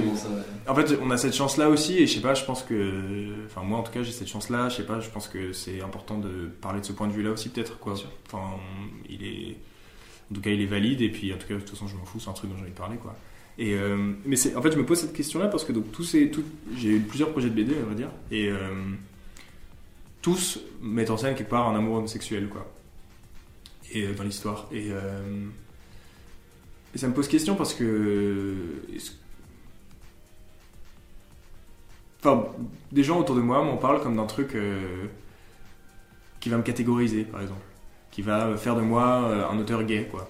Ou euh, qui va faire qu'on m'identifiera à ça, etc. Là, on va se dire, ok, why not? Et je suis entièrement d'accord avec ça. Mais c'est vrai que, par exemple, moi, je remarque un truc avec mon film, là, qui est pas... franchement, qui est pas un, qui un non-sujet, parce qu'on s'en fout, mais... euh, Enfin, c'est trop anecdotique, quoi. Mais le film est, sélectionné dans quelques festivals. Et il se trouve que, dans la- pas dans la plupart, mais euh, malgré tout, dans, je pense, trois festivals sur six, donc la moitié malgré tout, il n'est pas sélectionné en compétition, donc il n'est pas susceptible d'avoir un prix ou etc. Il est dans une catégorie à part, qui est une catégorie queer, ou une catégorie euh, entre guillemets euh, genre différente, quoi. Tu vois, un truc un peu. euh, Et c'est chouette. Pour moi, ça n'a pas trop de- d'enjeu parce que bon, de toute façon, mon film il est fait. euh, J'en ferai un autre peut-être, mais de toute façon, c'est pas un film professionnel, quoi. Là, il n'y a pas, j'ai pas, il y a pas un enjeu financier énorme pour moi, par exemple, quoi. Euh, De toute façon, il faudra que je me batte pour faire un autre film, mais ce sera pas le. Mais je pense par exemple, il y a un film qui s'appelle Christopher Hatzi, film euh, gay, je pense. Je l'ai pas vu encore, mais euh, dont j'avais vu le pitch à Annecy il y a longtemps, etc. Et il est, euh, il sera projeté en même temps que mon film, par exemple, dans une, une séance queer là, à Anima ce week-end, à Bruxelles. Et malgré tout, ce film n'est pas sélectionné donc en compétition officielle, donc il pourrait pas avoir de prix. Donc il pourrait, enfin voilà. Et en fait, on en parle moins. Il est projeté qu'une seule fois, etc., etc. Et certes, c'est un, c'est un piédestal, on va dire, parce que euh, ils ont une soirée consacrée spécialement à eux, etc. Mais ça reste aussi une forme de euh, de mise à part, quoi. Mm. Bah, Et euh, C'est c'est très étrange, j'arrive pas à. En fait, c'est. complètement saisir la chose. J'ai l'impression, c'est un peu comme sur les grandes plateformes de streaming où il y a des catégories comme ça. Je, je trouve que il y a, enfin, j'ai l'impression qu'il y, a un intérêt dans le fait que ça peut mettre en avant certaines pense. représentations. Et, et à côté là de ce que tu dis, le fait que ça évite la, la, hum, la sélection officielle, Après, le. le- c'est Ouais, ouais, là où je veux pas me. c'est que. L'avantage, c'est peut-être que du coup, je suis sélectionné là où je l'aurais pas été. c'est possible. Parce que peut-être qu'ils voient un film queer et ils se disent Ah, super, on va pouvoir faire une sélection queer alors qu'on avait que deux films et maintenant on en a trois, quoi, tu vois. Mais parce qu'il y en a franchement pas 150 000 qui existent, je pense, en anime, etc. Quoi. Mais, mais bon, ça reste un truc, euh, ouais, c'est vrai, quoi. Est-ce que. euh, Est-ce que ça me gêne? Est-ce que. Enfin, je sais pas. Et. euh, Et donc, quelque part, pour la BD, tu vois, il y a ça aussi. Est-ce que. Est-ce que ça aurait des implications que je maîtrise pas? Bon, bref. Et en fait, est-ce qu'on a envie de réfléchir à ça? C'est un autre débat, mais je crois que. On va y réfléchir jusqu'à ce qu'on décide de plus y réfléchir sans avoir résolu le problème. Quoi. bien sûr. Donc c'est quelque chose qui, d'une certaine manière, te, te freine un peu dans ta création Non. Ou- Non. Non, je crois pas, mais. Mais. Je pense que la solution, c'est que si tu as, des projets comme ça, il y a. Comme tu disais, il y a un moment, il faut peut-être arrêter de réfléchir et de, de Ouais, se poser ouais, des ouais. questions, tu vois. Mais c'est pas, c'est pas sur ça que je me pose des questions. Ouais. C'est, c'est plus en- Parce que. Ouais, les, les, les, le sujet des BD, etc., c'est pas des trucs dont j'ai envie de parler tout de suite parce que. Il y a pas. Enfin, il y a pas. Il y a pas j'aurais pas grand chose à en dire, quoi. Je pense que j'ai une, une, une idée de BD qui reprend un peu. qui repart de. de mon film, un peu, je pense. Avec Enfin, les mêmes qui- personnages ou- Pas les mêmes personnages, peut-être la même ville. Ok. en fait. Ou une ville un peu similaire, quoi. Et. euh, Bah d'ailleurs, non, en fait, je suis con. Parce que ça se passerait à Paris.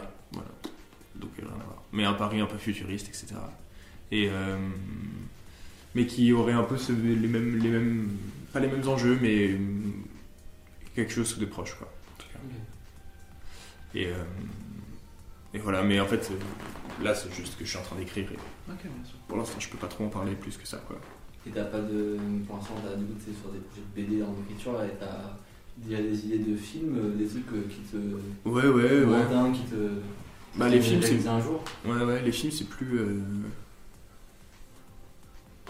Enfin, ouais, c'est plus compliqué. J'ai une idée de film, mais après, c'est pareil, quoi. C'est des trucs. euh, Mm. Des trucs qu'on me fait show pour l'instant. Mais. euh, des trucs dans ma tête, surtout, quoi. Mais. euh, Mais ouais, j'aimerais bien, j'aimerais bien continuer à réaliser, quoi. Après, je... en fait, j'ai l'impression que. Il y avait un, un cadre idéal, je pense, à la poudrière pour moi, ou qui s'avérait être idéal pour moi, quoi, à la, à la poudrière que je crois pas avoir retrouvé pour l'instant. Et euh, même temps, ça fait trois mois que je suis sorti de l'école, donc c'est enfin ou cinq mois, donc c'est peut-être normal, mais je crois que j'ai pas, enfin, je, je- je crois que j'ai pas envie de forcer, quoi. C'est-à-dire que Mhm. euh, faire un film pour faire un film, parce qu'il faut faire un film maintenant, parce que euh, etc etc. Euh, ben voilà, c'est peut-être ça m'amènera à faire un truc qui me plaira pas parce que je l'aurais fait pour euh, pour euh, des raisons qui, qui, qui sont franchement valides, mais qui moi m'intéressent pas trop, quoi. De, euh, ouais, pour faire, quoi. Voilà. Et, euh, et je crois que, euh, surtout les courts-métrages, si tu le fais, voilà, c'est compliqué à faire, si tu le fais pas pour toi, euh, c'est pas la peine, quoi. Et, et- et donc je préfère attendre de d'être un peu dans cette espèce de sécurité que j'avais dans laquelle j'étais à la poudrière quoi où je me sentais super libre et super euh, tranquille dans ma tête quoi et, capable et pour euh, faire ça quoi. Mais en attendant j'écris quand même. J'espère que Ouais, j'espère que enfin je pense pas je laisse pas complètement le truc reposer non plus mais euh, Si tu veux en parler, comment ça s'est passé la sortie d'études euh, bah, c'est un peu le moment où euh, je sais pas trop quoi- je, sais- je saurais pas trop quoi dire en fait parce que euh, je pense que je sais pas parfois j'ai bon en sortant de l'école c'est enfin à la poudrière ils, ils gèrent ça très bien quoi. C'est à dire que euh, en tout cas du point de vue réalisation quoi. C'est à dire que euh, tu rencontres 150 producteurs euh, qui viennent à Valence spécialement pour voir les films de la producteur de, de la poudrière excuse-moi. Euh, tout est organisé quoi un peu pour que tu voilà tu sois en contact avec les gens euh, voilà si tu veux si tu veux lancer Remembers non non non. Non non ça c'est vraiment par Instagram. Et puis je connaissais je connaissais Hugo aussi de d'avant puis j'ai plein d'amis qui bossent là-bas donc c'est mais c'est un petit peu différent. Mais tu vois, on a rencontré les studios, surtout de, qui font de la série ou du, euh, ou du court métrage d'ailleurs. Miyu, on les a rencontrés, enfin, tu vois, plein de. toutes sortes de studios différents, quoi. Et, euh, donc on discute. Ça c'est chouette, et puis surtout, voilà, on se connaît de visu, et c'est- aussi ça qui compte dans, dans un petit milieu, quoi. Mais. euh, ah, ça c'est une chose, et après malgré tout, il faut trouver du travail, quoi, tu vois. faire l'intermittence ou pas, ou faire, en tout cas, manger, quoi. Et, et là, en fait, c'est un peu. euh, je sais pas, moi, j'avoue que je me pose beaucoup de questions, en fait, encore, quoi. C'est-à-dire que je sais pas si. euh, moi, je crois que, en fait, le plus important. Je pense qu'il y a un truc dont je me rends compte un peu maintenant, c'est que dessiner, c'est un. C'est plus un outil qu'une fin en soi, à mes yeux. Pour moi, en tout cas. Enfin, je veux dire, dans, mon- dans ma création personnelle. C'est-à-dire que, avant ça, j'ai fait de la musique et j'en fais maintenant encore à nouveau. Euh, du dessin. Mais en fait, euh, je crois que c'est autre chose, peut-être, qui se. Et quand je faisais de la musique, j'écrivais beaucoup, j'écrivais des textes parce que je chantais pas, mais j'écrivais pour la chanteuse, etc. Et euh, c'était très jeune à l'époque, mais c'est un truc que j'ai gardé aussi. Et euh, je pense que ce qui m'intéresse, en vérité, dans la création, c'est ailleurs que dans ce qui se passe quand tu dessines, ailleurs que ce qui se passe euh, quand. Quand tu joues de la musique, c'est quand même un truc à part parce qu'il y a ce- cet esprit collectif de live qui est vachement agréable, mais euh, c'est plus l'idée, je dirais, qui m'intéresse, quoi. C'est une sorte de truc un peu plus. euh, c'est moins le- le- le- l'objet final, quoi, que, euh, que l'idée. Et du coup, je- en ça, je pense que je me retrouve pas beaucoup dans le fait de, de dessiner pour gagner sa vie en étant peut-être animateur ou euh, décorateur ou ce genre de choses. C'est-à-dire que en fait, euh, je m'épanouis pas trop là-dedans. Je pense que c'est pas un truc qui, qui, me, qui me stimule. Quoi. Euh, J'ai l'impression de me sentir un peu vide quoi, quand je fais ça. Et peut-être que tout le monde, c'est le cas de tout le monde en fait, et, euh, et que euh, je sais pas, je suis un peu un enfant gâté, mais. euh, mais en tout cas, pour moi, c'est assez compliqué. Et donc, pour l'instant, j'ai pas résolu ce truc. Et je sais pas exactement, mais peut-être que. euh, Enfin, je me pose des questions sur ce que je ferais vraiment pour gagner ma vie, en fait. C'est-à-dire que euh, si je vis pas de euh, bande dessinée, si je vis pas de mon travail d'auteur, quoi, de quoi je vivrais vraiment Et euh, c'est un truc que j'ai pas résolu encore, on va dire. Donc, euh, Et après, peut-être que finalement, ce sera plutôt faire du design de, de personnages ou ce genre de choses. Ou euh, franchement, faire complètement autre chose, j'en sais rien, quoi, encore. Mais j'aime bien aussi l'idée de. de de rester un peu ouvert quoi, à plein de trucs. Enfin, je crois que le dessin c'est quand même un truc qu'on retrouve dans beaucoup d'autres choses, dans je sais pas, euh, dans la mode, dans euh, le design, dans 150 000 trucs quoi. Et euh, et en fait voilà quoi, peut-être que peut-être que des portes s'ouvriront ailleurs et que ce sera là que j'aurai envie d'aller à ce moment-là et on verra. J'ai l'impression qu'il y a souvent, moi en tout cas dans mon école, il y a- ce truc de des studios où les hum, toutes les tâches sont vachement découpées et il faut un peu trouver sa spécialité, son truc. euh, Mhm. et, et- mais j'ai l'impression que notre milieu nous permet quand même une certaine liberté de pouvoir, euh, si on a envie de passer sur du volume, si on a envie de changer de médium, de choses comme Mhm. ça, de pouvoir rebondir. Et je trouve ça intéressant ouais, que tu te gardes ce, ce truc un peu encore libre de derrière, euh, tu sais pas vraiment. ce que Ouais, tu ouais. Après, c'est ce que je dis encore. de là à le faire. Mais, euh, mais c'est vrai que. euh, Ouais, et à la fois, moi j'ai l'impression que les gens se. Je sais pas, j'ai l'impression que les, les gens trouvent aussi un truc parfois dans lequel ils, ils se plaisent, et Ouais, puis il y a un ouais, côté. euh, Ouais, T'embauches sur une prod pour un an, bon bah tu, tu sais que ça va pas être forcément le- l'extase, mais euh, Mhm. bah, c'est aussi euh, un an de salaire assuré, etc. Et franchement, c'est. On a quand même. Enfin, on a un métier cool parce que franchement, c'est le plein emploi et tout, et ça va, mais. Mais ça reste sécurisant, quoi. Enfin, c'est-à-dire qu'il y a quand même des gens qui sont en CDI et ils savent qu'a priori, pendant les 30 prochaines années, c'est ok, quoi. Alors que c'est un peu moins le cas pour nous, quoi. Mhm. Mais. euh, Je pense que ça, dé- ça dépend des, des profils parce qu'il y en a plein. Il y en a plein, euh, c'est euh, c'est purement euh, une étape d'anime ou quoi qui les fait vibrer. Et le spin-off, là, euh, du coup, le- je sais pas si tu vois ce que c'est le spin-off. si, si, ouais, je suis déjà allé.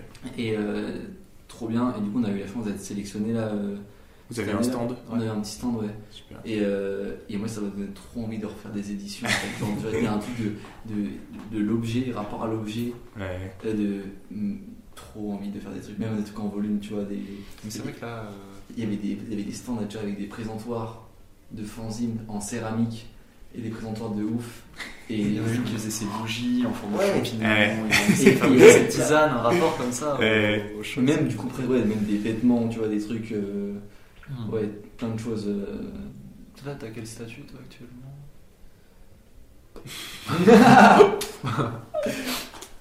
J'ai statut. euh, heureusement, j'ai mis des sous de côté, mais Ok. là, actuellement, pas de statut.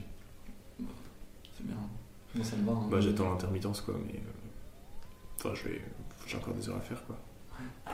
Ça, c'est un peu le stress en vrai, parce que même si. C'est-à-dire des heures à faire pour. euh, Bah, le statut de le statut intermittent, en fait, il faut avoir travaillé 507 heures minimum pour, pour, le- Ok. pour pouvoir y accéder. Et donc c'est euh, le, compteur commence à partir de ta sortie d'études. Le compteur Non. commence à partir de quand tu commences à Quand travailler. commences, Ouais, c'est ça.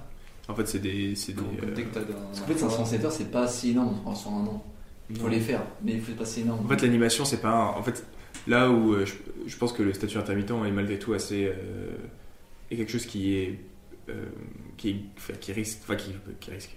Non, justement, au contraire, qui a des chances de continuer à exister un moment. C'est que pour nous, il est hyper avantageux parce que, euh, franchement, euh, faire 507 heures dans l'animation, je pense que c'est. C'est pas super simple, mais. euh, ça se fait, quoi. Déjà, c'est le plein emploi. Et puis voilà, tu. tu tu bosses sur une série, c'est des, des durées très longues, etc. Machin, ben, tu bosses tous les jours, tu as des, semaines de 35 heures, donc déjà ça va assez vite. Quoi.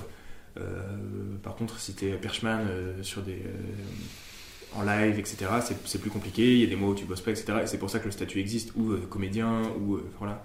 Et, euh, mais bon, pour nous, c'est vrai qu'il est quand même cool, c'est-à-dire que ça, il y a un côté un peu, euh, je bosse 6 mois et je prends 6 mois de vacances, quoi. Mais, euh, et ça, marche, et ça Les peut marcher comme ça, quoi. fonctionnent un peu. En plus, c'est manière. côté rassurant. En plus, là, l'animation est en pleine expansion et tout, donc euh, il y a un Ouais, truc, ouais, euh, il y a du taf, quoi, tu vois.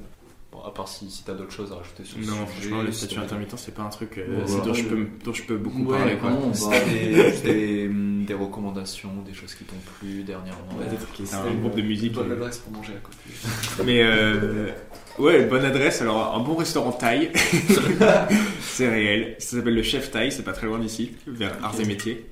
Et euh, le, euh, le, le serveur est très sympa, vraiment très très sympa. Enfin, le, le patron un peu, c'est, et euh, c'est un mec qui fait. euh, donc c'est un mec qui accueille et le chef cuisinier qui est son mari et euh, thaï et euh, c'est super, c'est délicieux vraiment. C'est pas excessivement cher et un côté un peu cantine, c'est assez rapide, etc. Ok, ça c'était la reco bouffe. Hier soir, j'ai vu en concert un groupe qui s'appelle The Murder Capital, qui est un groupe irlandais de Dublin et euh, qui font du qui ont fait un premier album de très euh, Joy Division quoi, oui. qui était très bien et euh, genre en 2019. Cold Wave, euh, post-punk. un peu. Ouais ouais, post-punk euh, un peu franchement basique quoi, mais tellement bien fait que pas grave que ce soit basique, tant mieux même. Et euh, là leur deuxième album est très Radiohead. Enfin, on sent que les, les guitaristes ont beaucoup euh, pris de- d'inspi de Johnny Greenwood, les guitaristes de Radiohead. Mais franchement, très bien fait et, euh, et je trouve assez émouvant cet album, leur deuxième. Et je les ai vus en concert hier et franchement, ils passent, ils, sont, ils seront à Rock en scène, je pense. Et, euh, et c'était très émouvant en concert en fait. Des moments de super explosifs quoi, où Ouais. tout pogo à fond, etc. Et des moments très calmes, très doux et euh, très incarnés quoi. Et en fait, je pense que j'avais pas, enfin, c'était vraiment un moment euh, marquant quoi. Et, et leur deuxième album donc là qui est, qui est sorti il y a pas très longtemps est vraiment bien. Euh, autre recommandation. C'est c'est très bien. hein. Si t'en as pas, à moins que t'en aies d'autres. euh, Bah, Ça va faire un peu corpo, mais en, en, en BD en ce moment il y, a les- il y a des nouveaux livres qui sont sortis aux réalistes, aux éditions réalistes. Ok.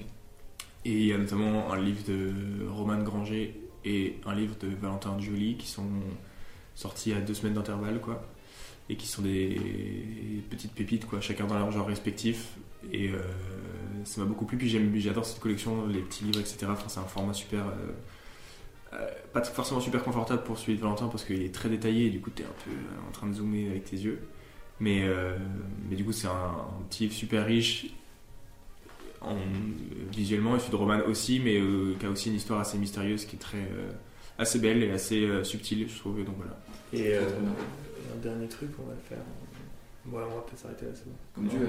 Euh, Là, on est bien. Ouais, c'est bon, stop. Ah si, un film, pardon. Ok, on, va faire un film. on va faire un film qui sera peut-être plus en salle d'ici à ce que ce podcast sorte, mais un film que j'ai beaucoup aimé, c'est Joyland récemment. Ok. le film qui m'a le plus marqué récemment, qui est un film euh, pakistanais qui, qui suit principalement l'histoire d'un mec euh, dont on comprend vaguement qu'il n'est pas forcément attiré par la femme avec qui il est marié, quoi, mais plutôt par euh, une femme trans qui euh, gère un peu une sorte de chorégraphie dans un, une sorte de, de club de danse un peu euh, érotisant, quoi. Et euh, donc lui devient danseur là-bas. On suit un peu cette histoire-là, mais en fait on suit en parallèle aussi l'histoire donc, de la femme délaissée. Lui, enfin, ces deux personnages-là vivent avec le frère du personnage principal, la femme de ce, frère, le père aussi de famille qui est là. Euh, et en fait, voilà, donc c'est une sorte de, galerie de, de- personnages quoi, qu'on tous plus ou moins traités. Euh, aussi cette femme trans. Et euh, tout ça dans la société pakistanaise, quoi. Et avec euh, le poids de la religion et des mœurs, etc. Et, euh, et aussi de ce que les autres vont penser autour de soi. Et, euh, et en fait, c'était un film super déjà intéressant parce que franchement, je sais pas, le cinéma pakistanais, en tout cas moi, c'est pas un cinéma que je connais très bien. C'est pas un pays dont j'entends dont j'entends beaucoup parler et encore moins parler des, des comment dire des on entend pas peu parler du peuple pakistanais, en tout cas des, des- des Pakistanais, quoi, de, de leur vie, et puis de, de la population queer pakistanaise, quoi. Et en fait, il y a un. Je trouve que le, le, ouais, le film, c'est super précieux, quoi, de, de- de pouvoir voir ça aussi. Et le film est très beau et très élégant, en fait, et très drôle aussi.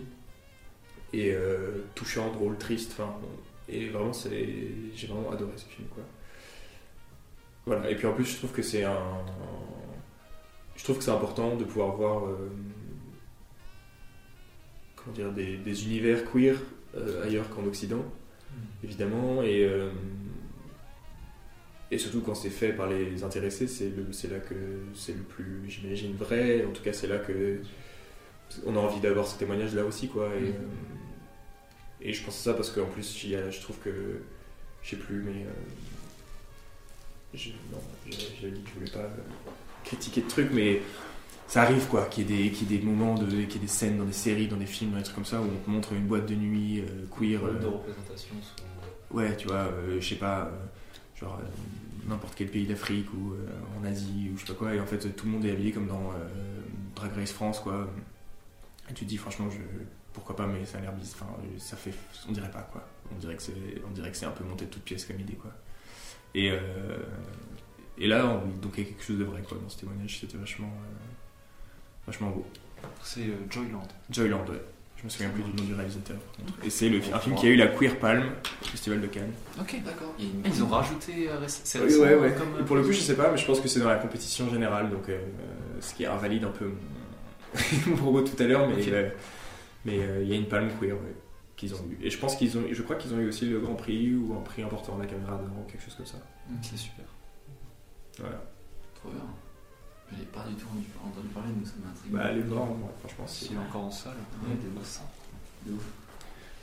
Euh, du coup, Et j'étais du coup, tu disais, pardon. J'étais sur ouais, un artiste. En gros, l'idée de la séquence que j'ouvre, c'est un épisode qu'on appelle un autre. Mm. Donc, c'est euh, par le biais du podcast, si tu as des idées de personnes qui pourraient potentiellement euh, venir, euh, de, de potes, de, de, de, De gens bien travail. d'autres créatifs euh, qui. C'est le, c'est le moment où je vais faire des. je vais faire des jaloux, quoi. Bah, après, euh, après, après, Ça va créer, ça va créer des. Après, plus, ça va créer du plus, euh, drama. plus t'en plus t'en nommes, euh, moi plus je suis content parce que je me dis peut-être que tu vois, euh, Mm. c'est- c'est juste. en tête. Ben, euh, ça n'a pas grand chose à voir avec l'anime, donc je sais pas si ça compte, mais Pas grave. Bon, oui. il y a un réalisateur que j'aime bien qui s'appelle Sébastien Lifshitz. Et euh. Mais je réfléchis parce qu'il y a franchement, après ça, je vais être en putain, pourquoi j'ai pas dit lui, pourquoi j'ai pas dit machin, pourquoi j'ai pas dit elle? Mais euh, T'envoies un DM au pire. Bah, allez, allons-y. hein. je t'envoie des vocaux, tu les inclus. dans- Et euh, ouais, euh, Sébastien Lifshitz, c'est un réalisateur de fiction, donc de live, et euh, qui a réalisé plusieurs longs métrages. Enfin, c'est un- c'est un- quelqu'un d'assez euh, d'assez implanté quoi dans le, dans, dans le game, mais qui euh, qui a fait un film qui s'appelle Petite fille, dont vous avez sûrement entendu parler, qui, était, qui, a, été, euh, Oui. qui a fait du bruit à son passage sur Arte, qui parle de, d'une petite fille, euh, des petits garçons avec une dysphorie de genre et qui retrace un peu toute une, tout- un parcours scolaire compliqué qu'elle a avec ses, ses enseignants qui veulent pas l'appeler elle, etc. Il a aussi fait un documentaire qui s'appelle Adolescente où pendant 10 ans il a filmé deux, deux filles qui étaient des copines, qui le sont peut-être un peu moins à un moment, etc. Et euh, pendant les attentats, enfin pendant la période où il y a les attentats, puis pendant je sais pas quoi, et en fait on retrace comme ça 10 ans de vie, et à la fin en fait c'est le Covid d'ailleurs.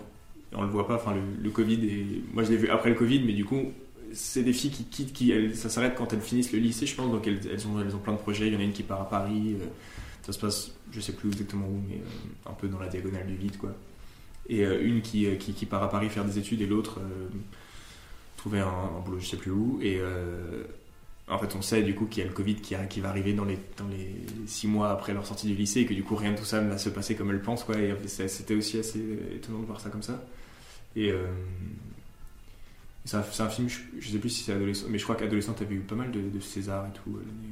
Voilà, et c'est un mec qui a fait aussi un film qui s'appelle Les Invisibles, et qui est un film que moi j'ai adoré. Les Invisibles, c'est un documentaire sur euh, des personnes queer plus âgées. Mm. Et en fait, euh, lui, il a, il a- Enfin, j'ai déjà, j'ai déjà écouté des interviews de lui, donc c'est peut-être pas le plus intéressant de faire dans ce podcast, mais euh, je m'étais, j'avais trouvé que c'était un, la- la- une des plus, une démarche que je trouvais magnifique en fait. C'était, ou en tout cas une magnifique manière de répondre. On lui avait demandé pourquoi il avait fait ce film, Les Invisibles, et euh, il avait répondu que, bah, je sais pas, euh, lui-même était homosexuel et euh, il vieillissait et il voyait pas de vieux homosexuels dans la vie médiatique, dans la vie artistique, dans, enfin, c'est pas des gens représentés quoi, on sait pas, tu vois. Et c'est pas des, on, on montre toujours des, jolis garçons dans les films, ils ont 20 ans, été 85, François Ozon, mais bon voilà, des vieux gays, non, peut-être pas. Et euh, en fait, lui, il s'est demandé ce qu'il allait devenir, et du coup, c'est un peu comme ça qu'il s'est- qu'il est- qu'il a fait ce film, c'est-à-dire que se demandant lui-même ce qu'il allait devenir, il a voulu rencontrer des vieux gays pour voir ce que, ce que ce serait quoi la vie. Mais bon, en vérité, c'est une partie de la réponse parce que c'est plutôt, il a interrogé, ouais, que pas que, mais par exemple des agriculteurs, un couple d'agriculteurs, de mecs, et c'est assez rare des agriculteurs qui vivent deux mecs ensemble, etc., euh, plutôt âgés, enfin, et, euh, et voilà, mais en tout cas, c'est un film super. euh, ouais, je trouvais très émouvant, quoi, et puis je sais pas, il, interviewe une femme euh, qui. qui est une femme qui a été qui était médecin je crois et qui a qui a été une, grande enfin figure féministe et en fait qui elle-même a avorté ou aidé à avorter plein de femmes avant que ce soit légal de le faire à Lyon je crois chez elle Euh, C'est tout dans le même film. et tout dans le même film ouais. Et donc c'est plusieurs portraits elle était elle avait une vie de famille puis un jour elle a tout quitté euh, pour vivre avec une femme je crois ou pour- voilà ou avec des femmes d'ailleurs et euh, etc etc et en fait c'est ouais c'était un film intéressant puis c'est des ouais moi je trouve ça c'est un autre sujet peut-être dont peut-être je pourrais rebondir là-dessus mais en parlant des BD c'est un truc qui me tient un peu à cœur aussi et toujours dans ce truc de parler de l'homosexualité etc c'est aussi peut-être parler de différemment des choses quoi. Après je peux pas euh, enfin je sais pas je peux pas faire de généralité je peux pas non plus euh, me prétendre être euh, porter un regard nouveau sur les choses mais cet été j'ai la chance d'être allé à Los Angeles en voyage.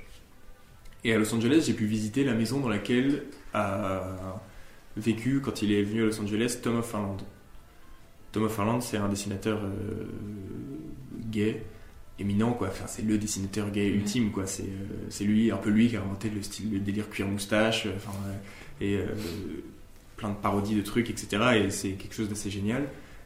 Et il a toute une imagerie qui est à lui qui en fait existe encore et qui est encore comment dire une sorte de pas de norme mais qui est encore une sorte de on lui voit un culte quoi quelque part. Et à raison d'ailleurs. Mais euh, cet établissement cette maison dans laquelle il a vécu c'est maintenant euh, une sorte de euh, c'est un institut quoi. Enfin c'est une fondation pour l'illustration queer. Pas que gay d'ailleurs. Même s'il y a beaucoup de trucs gays évidemment parce que c'est que des gays qui tiennent cet endroit. Et en fait tu peux voir un peu ce qu'ils ont dans leurs archives. Ils reçoivent plein de dessins en permanence de, de gens qui leur envoie des trucs. Donc eux, ils font une sorte de fond d'archives comme ça de dessins queer. Et le dessin gay, et le dessin gay un peu célébré, c'est un dessin qui met en scène des mecs musclés. Euh, je vais dire qu'ils baissent sur des motos, mais à la limite, c'est même pas vrai. Enfin, j'exagère un peu, mais beaucoup de mecs musclés. Ou alors, ouais, toujours cette, cette- franchement, ouais, des mecs musclés, quoi. Des beaux corps. Un truc de. euh, une forme de. euh, un truc de culte du corps, quoi. Absolu. Qui est beaucoup présent, c'est vrai, dans la communauté gay. Et. euh, pas que non plus, c'est sûr. Mais. euh, enfin, je a pas que ça non plus, mais quelque chose d'important. Et qui fait qu'il y a beaucoup d'autres personnes qui sont invisibilisées même au sein de cette communauté quoi euh, ou qui vivent mal ça et je sais pas moi ça m'est déjà arrivé d'avoir des, bah ouais des amants des gens avec qui j'ai été qui qui avant moi euh, je sais pas ça faisait pendant des années avaient trouvé personne des trucs comme ça parce qu'ils ne correspondaient pas au truc ils osaient même pas sortir dans les bars aller dans les endroits parce qu'ils se disaient mais de toute façon euh, euh, si tu veux baiser avec quelqu'un, il faut avoir une bite de 30 cm et, euh, être super musclé ou je sais pas quoi, quoi, tu vois. C'est, euh, et, euh, et malgré tout, voir que dans ce fond d'archives, de l'illustration queer, quoi, genre euh, globalement, en fait, finalement, ce qui était le plus célébré, c'est ce qui ressemble encore à Tom of Ireland qui, lui, mettait en valeur des corps musclés, etc. Mais franchement, c'est une autre époque, c'est autre chose. Et puis, peut-être que. voilà. Bah, je me suis dit, c'est marrant, quoi. euh, on n'a pas changé. Enfin, c'est-à-dire que c'est toujours les mêmes corps qui sont qu'on aime, quoi, qu'on aime voir, qu'on veut voir. Et, euh, je crois que je suis pas en mode c'est ma mission, il faut que je fasse ça, mais moi j'ai envie de parler d'autre chose, quoi, de, de- dans l'homosexualité et dans les mecs que je mets en scène aussi, et dans et dans le rapport qu'ils ont peut-être à leur corps ou je sais pas. Et, euh, et voilà. Enfin, je sais pas, bref, je sais pas pourquoi j'étais parti là-dessus, mais euh, mais bon. voilà. T'as, du coup, t'as aimé euh, les États- les États-Unis, là, c'est purement, euh, purement touristique, mais est-ce que t'as. Alors je recommande euh, tel resto. Euh, euh, Ça te fait que Ouais, rendre mais, là. franchement, j'ai pas grand chose à dire dessus à part des trucs de tourisme, donc je sais pas si c'est très intéressant, mais. euh, mais. Ouais, ouais, ouais. Ouais, Enfin, c'était des super vacances, quoi. ouais, bizarre. Tu vois, je, me- je me suis baigné dans des piscines, quoi. En Enfin, c'est des études de sortie, je pense, sortie d'études. euh, Oui, c'était genre. euh, C'était le voyage, quoi. Tu vois. Ouais, ouais. Euh, Et euh, on a fait une sorte de. J'étais avec mon copain, on est allé, de, on est allé à San Francisco, puis on est allé jusqu'à Los Angeles en voiture ensuite. On est allé dans le désert, on est allé à Palm, Spring- Palm Springs, qui est justement une sorte de. qui pour moi était un peu un truc de. Il y avait une sorte de fantasme à aller à Palm Springs parce que c'est un peu le truc où euh, c'est la ville la plus euh, LGBT des États-Unis, je crois. Plus de 50% de la population euh, appartient à la communauté LGBT et que des gays, quoi. en fait, enfin, je sais pas pourquoi. Il y a que le G, quoi, mais ok. Et euh, je crois. Et euh, surtout, bon, c'était pas exceptionnel non plus. Il y avait aussi des très belles maisons, parce que ça, c'était bien. Mais euh, à voir. Mais non, franchement, j'ai pas grand chose à dire sur. dans, mon, dans ma création artistique, je pense que ça existe quelque part parce que j'ai dessiné des cactus après avoir fait ce voyage, mais c'est à peu près là que ça s'arrête pour l'instant, tu vois. Et des cowboys. Ouais, des cowboys, c'est vrai.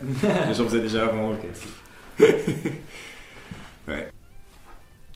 Là, c'est euh, un point un peu générique. C'est, est-ce que tu as un, un conseil que tu aurais aimé qu'on te donne ou alors que tu as appris tu vois, dans, dans- dans ta pratique large de création Mais c'est, ça va de, tu vois, de, de ce que tu as pu comprendre sur ta pratique euh, euh, personnelle de, en- dans, sur différents types de projets à euh, juste des fois presque des, des phrases qui t'ont marqué de, tu vois, de, de prof, de, de réal, n'importe quoi. Tu vois. Il y a toujours des, des trucs. euh, Un peu de sagesse que tu souhaites transmettre. Ouais, c'est- vraiment un peu le point euh, là où d'un coup on est en haut d'une cascade et tu vois euh, une longue barbe et Bah justement, je crois que je vais pas trop faire un truc comme ça, quoi.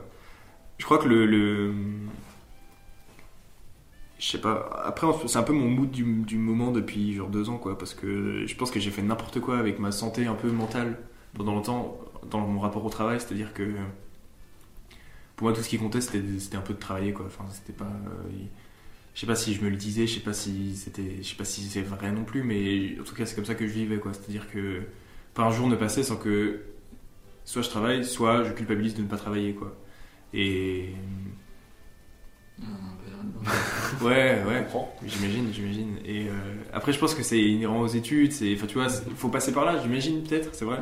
Mais en fait, le Ce truc de retard, de, tu vois, de. de courir après un train en marche, quoi. Ouais, c'est ça, voilà, tout le temps. Et, et donc par rapport à ça, Et en fait, euh, bah, il y a plusieurs choses un peu là-dedans, mais après, un truc plus général de la vie en mode euh, inspirational quote là, en mode. je sais pas, moi pendant longtemps je croyais que genre le bien-être c'était une connerie et que c'était un peu un truc capitaliste. et euh, tu sais, genre le bonheur c'est euh, consumériste. Mais euh, un jour j'ai capté que franchement, euh, c'est pas, pas si vrai quoi. C'est-à-dire que. Et en fait, je, je dis ça d'une. On va mettre ça en perspective avec le travail, c'est-à-dire que pendant longtemps je travaillais le soir jusqu'à 1h du matin en me disant que le lendemain si je me levais à 8h ça faisait 7 heures de sommeil. Et du coup, je comptais que j'arrêtais de travailler à 1h et que ça faisait que si je me levais à 8h le lendemain, ça faisait pile 7 heures de sommeil. Donc en fait, quand tu arrêtes de travailler, bon, tu vas te brosser les dents et tout, on va dire ça prend un quart d'heure. Euh, tu te mets dans ton lit, t'arrives pas à dormir avant 2 heures, tu vois. Donc déjà, tu dors 6 heures, c'est pas terrible. Et ainsi de suite, ainsi de suite, tu vois. Et ça, c'est pas bien, quoi. Point barre. Et, je me disais, non, mais c'est bon, le sommeil, c'est un truc. euh, voilà, c'est pareil, c'est capitaliste, quoi, tu vois. C'est pour les. C'est les, les gens sur internet qui aiment bien parler de leur temps de sommeil, etc. Machin, mais en fait, c'est pas un vrai truc, quoi. Bah, en fait, si, je crois que c'est un vrai truc et qu'on a vraiment besoin de dormir. Et je pense que ne pas dormir. Un jour, il y a quelqu'un qui m'a dit manquer de sommeil, c'est de la torture. C'est une torture. C'est une vraie torture qu'on affiche aux gens, on, on les empêche de dormir. Et. Bon, on n'en est pas là parce que c'est pas pareil, mais c'est vrai qu'il y a un peu. Faut pas oublier ça, quoi. C'est ultra important de dormir. Euh, donc, peut-être ça implique de pas travailler le soir, surtout pour que, je sais pas, moi je suis un peu stressé comme gars. euh, bah, je sais que quand je dessine, je suis un peu. C'est pas un moment hyper. euh, pas forcément de détente, donc surtout si c'est du travail, quoi. Du coup, ben.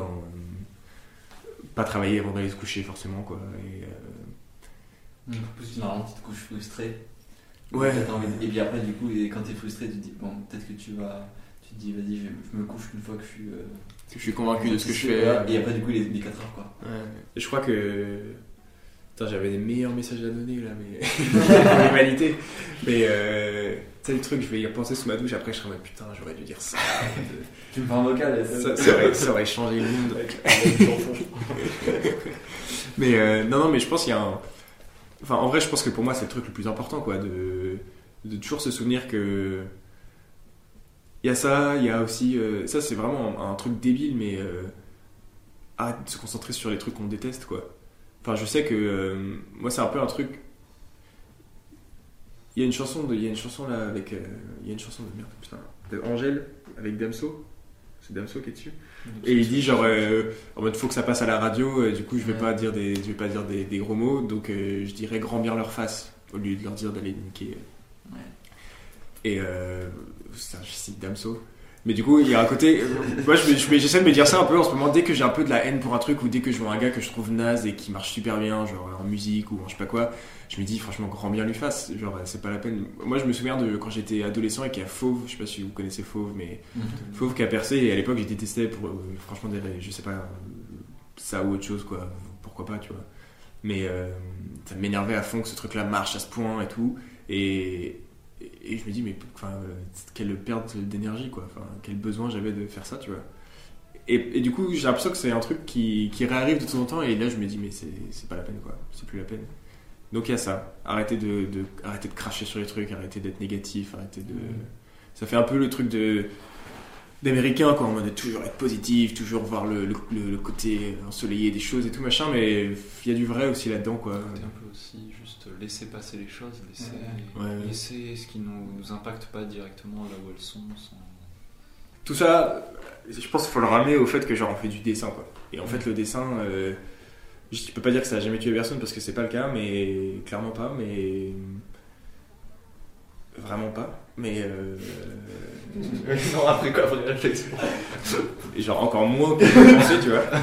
Mais euh, genre c'est quand même grave le dessin en fait, merde. Et non mais bref, genre à notre échelle, voilà, on fait des dessins, des dessins qui bougent, des trucs. Ben euh, voilà, on fait des films d'une minute quoi, que personne ne verra jamais, que D'une seconde. d'une seconde, enfin c'est pas très grave quoi. Et euh, évidemment ça compte pour nous et c'est le plus important et c'est ça dont il faut se souvenir quoi. C'était pas mal, c'était beau ça comme fin. Ça, c'est bien. Ça, c'est- non mais franchement le truc de le, le truc de de, Non, mais c'est- de prendre soin de soi c'est super euh, en fait après je pense que tu peux entendre ça enfin moi je peux- il y a, il y a deux ans on me disait ça j'étais en mode euh, ok euh, allez Mm. vous faire foutre mais mais je sais pas genre euh, ça a été une vraie révélation je crois pour moi de, tu sais, je me suis acheté un vélo par exemple à un moment à Valence et trois fois par semaine je faisais 15 km de vélo au bord du Rhône Oh là là. Et franchement, la vie était plus belle, quoi. Point. Il y a rien de. Tu vois, il y a, y a y a un- il y a un mieux et un moins bien. Sans ça, c'était moins bien, quoi. Et et il y a plein de choses comme ça. Genre, je sais pas, euh, se mettre de la crème hydratante, c'est nul, mais en fait, bah, c'est agréable, quoi. Et avant ça, c'était moins agréable. Enfin, tu vois, et tout est. Et je sais pas, j'avais tendance à penser que tout ce qui comptait, c'était euh, faire des dessins ou faire des films ou faire des trucs et machin, mais il y a ça aussi, quoi. Faut pas oublier. Puis je pense qu'en fait, ça, ça a beaucoup d'implications autres, ce genre de choses, mais. euh, le fait de travailler tout le temps et le fait d'être consacré à ça en permanence, c'est aussi un. Bah, ça, ça réveille en soi, des, à mes yeux, en tout cas pour moi, quoi, mais des. des je sais pas, des vrais symptômes de merde, quoi. C'est-à-dire que bah, tout à coup, ça, toute ta vie est consacrée à ton travail, donc à toi, donc, tu vois, et tout tourne autour de soi un peu, et c'est. euh, Mhm. c'est pas bon, et je sais pas, je pense à ça, tu vois, dans le cadre du couple, ou même dans, avec tes amis, avec plein de trucs, enfin, c'est-à-dire que. Franchement, je sais pas, je pense que ça peut faire de soi une personne de merde aussi, quoi, en fait, je pense. Et. Et. Bah, ouais, on n'a pas envie d'être une personne de merde, point, quoi. Tu vois, c'est. C'est. Ça en vaut pas la peine, quoi. Je pense que c'est pas. Après, il y a des gens qui s'en sortent très bien, qui travaillent tout le temps et qui, à côté de ça, euh, restent très sociables et très machin. Et, euh, et puis, il y en a d'autres que ça referme complètement sur eux, et puis ensuite, qui n'arrivent plus à avoir personne parce que. Je sais pas, les gens leur apportent pas ce qu'ils veulent, les gens machin, et puis qui se mettent même à penser leurs amitiés comme des trucs qui devraient leur apporter des choses, etc. Et, euh, et en fait, je pense que tout le monde s'en fout de ton ego d'artiste, quoi. C'est un peu. euh, ce que tu fais, tu. Voilà, euh, tout le monde s'en fout, quoi. C'est pas, ça, c'est pas important, enfin. euh, ou alors c'est important aussi. Non, c'est pas. C'est, ra- c'est rarement important. C'est important pour. Ils sont rares ceux pour qui c'est important, quoi. Tu vois. Voilà. C'est bien ça aussi? Non mais en vrai, il y avait- il y avait un côté un peu, à la poudrière, je pense qu'il y avait un côté un peu, euh, c'est qui t'amenait à ça quoi. T'as l'impression de vivre les- un, go- un- un grand moment de ta vie, euh, genre. euh, Ouais, en vrai, c'était un truc qui était cool avec la poudrière, je pense, c'est qu'il y a un côté genre. euh, Enfin, cette école, c'est un peu l'armée aussi, quoi, malgré tout. C'est vrai que j'ai oublié de dire ça, mais euh, t'arrives à 9h tous les jours et si t'es en retard, on t'engueule un peu, quoi. Voire on t'engueule beaucoup si t'es souvent en retard. Et t'es là. je. Non, je, je l'avais en projet l'école et je me disais euh, que je sais pas, elle me semble importante comme école et c'est une question que je voulais te poser aussi. Est-ce que le être prêt voilà, pour les- la poudrière, est-ce que toi à la sortie de l'ASA tu te sentais vraiment prêt? Est-ce que tu penses que tu l'as fait au bon moment? Moi, je pense que je l'ai fait au bon moment. Mais après, je, moi, je sais pas, euh, je sais pas ce que c'est être prêt parce que aussi j'étais plus vieux que tout le monde quand, enfin, plus vieux que tout le monde, plus vieux que les gens autour de moi quand j'ai commencé l'animation. Et euh, il y a plein de gens qui, me- en fait, il y a souvent des gens qui me disent que euh, non, mais euh, de toute façon, moi, la poudrière, je pourrais pas le faire tout de suite, euh, je me sens pas du tout prêt, etc. Et euh, je sais pas ce que c'est être prêt, quoi. Enfin, c'est-à-dire que je crois pas qu'il y ait un truc qui mûrisse en nous euh, artistiquement qui fait qu'à un moment euh, tu seras plus à même de raconter un truc ou en tout cas que ce sera plus valide c'est-à-dire c'est comme les gens qui disent non mais moi euh, je pourrais jamais euh, être réalisateur parce que genre j'ai pas vécu assez de trucs et, euh, et genre il faut vraiment avoir vécu des trucs de fou pour être réalisateur pour avoir des trucs à raconter et tout. Et je suis en mode ouais ouais mais enfin après il y a quand même des réalisateurs super intéressants qui font des trucs sur genre euh, tu sais un caillou dans leur jardin et euh, et ça et, voilà tu vois. Ouais. et à l'inverse des gens qui ont l'impression d'avoir euh, le monde entier euh, d'avoir un, un grand message universel pour l'humanité et c'est naze tu vois donc et c'est débile et et donc voilà. Et je pense qu'il y a moi je pense pas qu'il y ait de moment où on soit prêt ou non pour la poudrière parce que franchement c'est une école quoi. Et ils attendent pas de toi que tu aies la, la maturité de du grand sage de sa, sa cascade à la fin de sa vie tu vois par contre je pense que à l'inverse euh, c'est une école qui a pas de limite d'âge mais je crois qu'elle en a quand même une Ouais. en fait. C'est-à-dire que euh, peut-être qu'ils prennent des gens jusqu'à euh, plus de 30 ans, etc. Mais je pense qu'à 35 ans, devoir être là tous les jours à 9h et, et avoir des comptes à rendre, parce que c'est aussi une école un peu infantilisante, quoi. Ouais, ils, ils, ils sont vachement sur ton dos, etc. Enfin, infantilisante, ça paraît négatif, et ça l'est d'ailleurs comme mot, mais. euh, voilà, il faut jouer le jeu. Enfin, moi, j'ai Maternante, joué- on a joué le jeu, quoi. Comment? Peut-être plus maternante Enfin, Ouais, peut-être, peut-être, ouais. Je sais pas si le mot. existe. maternisatrice. Mais euh, si, temps, ça me paraît pas mal. Et euh, en tout cas, c'est un, il y a un côté comme ça et bah ouais, faut, faut jouer le jeu et quand il va, tu le sais quoi. Et, et c'est un peu comme ça. Et en fait, je pense que les gens qui se sont cassés les dents un peu, c'est les gens qui ont essayé d'aller contre ça ou à qui ça convenait pas du tout. Et là, ouais, c'est l'enfer. Et en fait, je pense que il y a beaucoup de gens plus vieux à qui ça fait ça quoi. Pas forcément, mais il y a des gens. Je pense que ouais, à, à 30 ans, tu vois. Et, par exemple, en, en vérité, même maintenant, l'idée moi de revenir, de refaire ça, ça me paraît compliqué. Après, je l'ai déjà fait, donc c'est peut-être normal. Mais mais je pense qu'en fait, c'est bien de le faire quand tu dans la continuité des études malgré tout quoi. On m'a beaucoup dit ça que la première année après l'école, elle est un peu euh, transitoire et donc elle est compliquée en ça. Et euh, pour l'instant, j'ai l'impression que c'est vrai, ouais. C'est compliqué. C'est le mot qui me viendrait à l'idée, quoi. C'est-à-dire que j'ai l'impression que du jour au lendemain, euh, je pense, j'ai, envie de faire un nouveau truc, j'ai envie d'être, ailleurs, de, enfin, je sais pas quoi, et c'est compliqué de, savoir comment faire, de, etc., etc. Et, en fait, il faut se connaître aussi, même professionnellement, quoi. C'est-à-dire qu'il y a des trucs qui Enfin, tu peux embaucher pour un truc en te disant que c'est le meilleur projet de ta vie, genre, euh, en- je sais pas, euh, bosser en animation sur euh, le long métrage de je sais pas quoi, parce que t'adores les personnages, parce que t'adores les couleurs, parce que je sais pas quoi, et t'y vas, et puis en fait, ben, c'est pas du tout pour toi de bosser sur un long métrage d'animation, ça t'intéresse pas d'être dans une équipe, ça t'intéresse pas de je sais pas quoi, et tu le savais pas parce que t'y allais juste parce que le film avait l'air super, quoi. Mais en fait, faire le film, c'est pas voir le film, tu vois. Ouais, c'est ça, voilà. Et, et genre, avoir aimé le trailer, ça veut pas dire que t'as envie de faire le film, tu vois. Et ainsi de suite, je pense. Et. hum, et je sais pas, moi je crois que le truc le plus compliqué, pour le coup, ça c'est un autre conseil que. hum, Je suis déjà en train d'oublier. Ouais, non, pas un conseil, mais un truc qu'on m'a dit que, que j'ai trouvé super intéressant. C'est Vendry Manouri qui m'a dit ça. Ah. Big up à lui. Euh, qui m'a dit que de toute façon, on était aussi assez euh, quelque part un peu euh, chouchouté dans les écoles. Et particulièrement euh, tu vois moi j'ai fait la- l'atelier de Sèvres qui était une école plutôt euh, axée réalisation quoi. En tout cas moi j'étais vraiment ambiance je fais mes films je fais mes trucs et bidules Euh, ensuite j'ai fait la poudrière où pareil pendant deux ans on parle de toi et c'est toi qui t'exprimes et t'as toujours ton avis à donner sur les choses et machin. Et puis en fait quand tu sors de là bah, tout le monde s'en fout de toi quoi. T'arrives dans l'industrie on t'a fait un film de fin d'études cool c'est rien. Et ça on le savait d'avance mais mais hum, du coup, tous les jours, au quotidien, ça va plus être juste à propos de toi, quoi. Surtout quand tu travailles pour un autre film que tu réalises pas, que, dans lequel tu même pas un rôle artistique à jouer, etc. Et en fait, moi, j'avais pas vu ça venir, mais c'est vrai que pendant 5 ans, euh, tous les jours, je faisais mes trucs et, euh, c'était rare que. euh, Enfin, y a des périodes comme ça où on avait des exercices qui étaient un peu contraignants, où je sentais que là, c'était pas exactement personnel ce que je faisais, mais bon, tant pis. Néanmoins, c'était quand même un truc que tu faisais un peu pour toi euh, et bah là, tu, tu te retrouves à faire des trucs qui sont vraiment pas pour toi, où il s'agit pas de toi, et euh, et t'as pas grand chose à voir de près ou de loin avec ce truc, sinon le fait que c'est toi qui poses ton crayon sur la tablette qui le fait, quoi. Et, euh, et en fait, c'est pas anodin, je crois.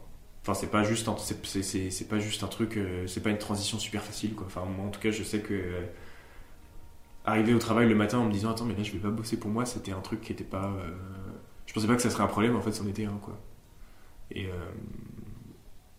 et je sais pas si j'ai la solution d'ailleurs. Je sais pas si. Enfin, euh, là en l'occurrence, je fais le truc pour moi en ce moment, donc euh, j'ai pas ce problème-là, mais. euh, mais je sais pas si je l'aurai à nouveau, je sais pas si. Et en fait, ça a généré un stress, par exemple, chez moi, qui était en mode, mais attends. euh, tu sais, comme si tout à coup, je m'étais retrouvé à avoir un job alimentaire qui avait rien à voir, quoi. Ou genre.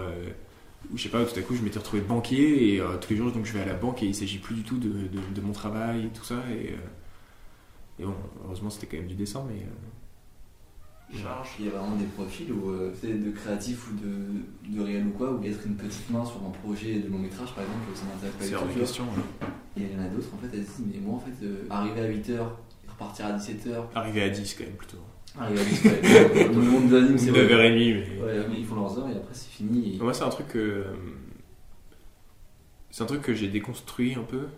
C'est que je crois que j'avais l'impression que euh, c'était un peu la honte de pas. euh, Ou c'était un peu euh, genre prétentieux, tu vois, ou c'était un truc inavouable un peu de se dire que tu voulais pas vraiment être un technicien, quoi. Genre. euh, Enfin, je sais pas, le fait que je veuille vraiment pas trop travailler en fait dans l'industrie, tu vois, en tant que. euh, euh, je sais pas si c'était présomptueux en mode je veux faire que de la réal, etc. Mais je crois pas que ce soit de ça. C'est juste, enfin, que ce soit ça dont il s'agit, c'est juste, je, je crois que c'est pas pour moi quoi de, de, euh, Mm. d'être comme ça. Et j'en ai discuté avec une copine qui m'a dit qu'à l'inverse, elle, euh, elle s'était rendue compte. Et c'est marrant parce qu'elle avait eu le même, euh, le même, euh, à l'inverse quoi, le même, la même culpabilité un peu. De, elle s'est rendue compte elle qu'elle avait pas du tout envie d'être autrice quoi. Enfin, c'était pas un truc qui l'intéressait, la réal, l'écriture et tout ça machin. Elle, elle, elle était trop contente si toute la journée elle anime sur un, sur un, un projet euh, qui est pas le sien, euh, peu importe. euh, S'il y a des personnages qu'elle aime près bien, etc. c'est chouette quoi. Et puis le mouvement, c'est ce qu'elle aime. Et, en fait, c'était assez libérateur le moment où elle s'est rendue compte de ça. Et puis voilà, bah, elle est là, elle, travaille quoi. C'est un travail. À côté de ça, elle a sa vie personnelle. Et, et de la même manière, je pense que c'est pas parce que c'est. Enfin, je pense qu'à l'inverse, être auteur et être créatif, c'est aussi un truc que tu peux considéré comme un travail, quoi. Euh, Bien sûr. Enfin bref, évidemment d'ailleurs. Mais... Sans tous écouter, en fait, euh, sur qu'est-ce que tu as envie de faire. Ouais, mais c'est pas si simple. c'est un peu l'accomplissement d'une vie, je trouve. Voilà. Bah, Plutôt. Ouais. On va te laisser. Ouais, merci, merci beaucoup.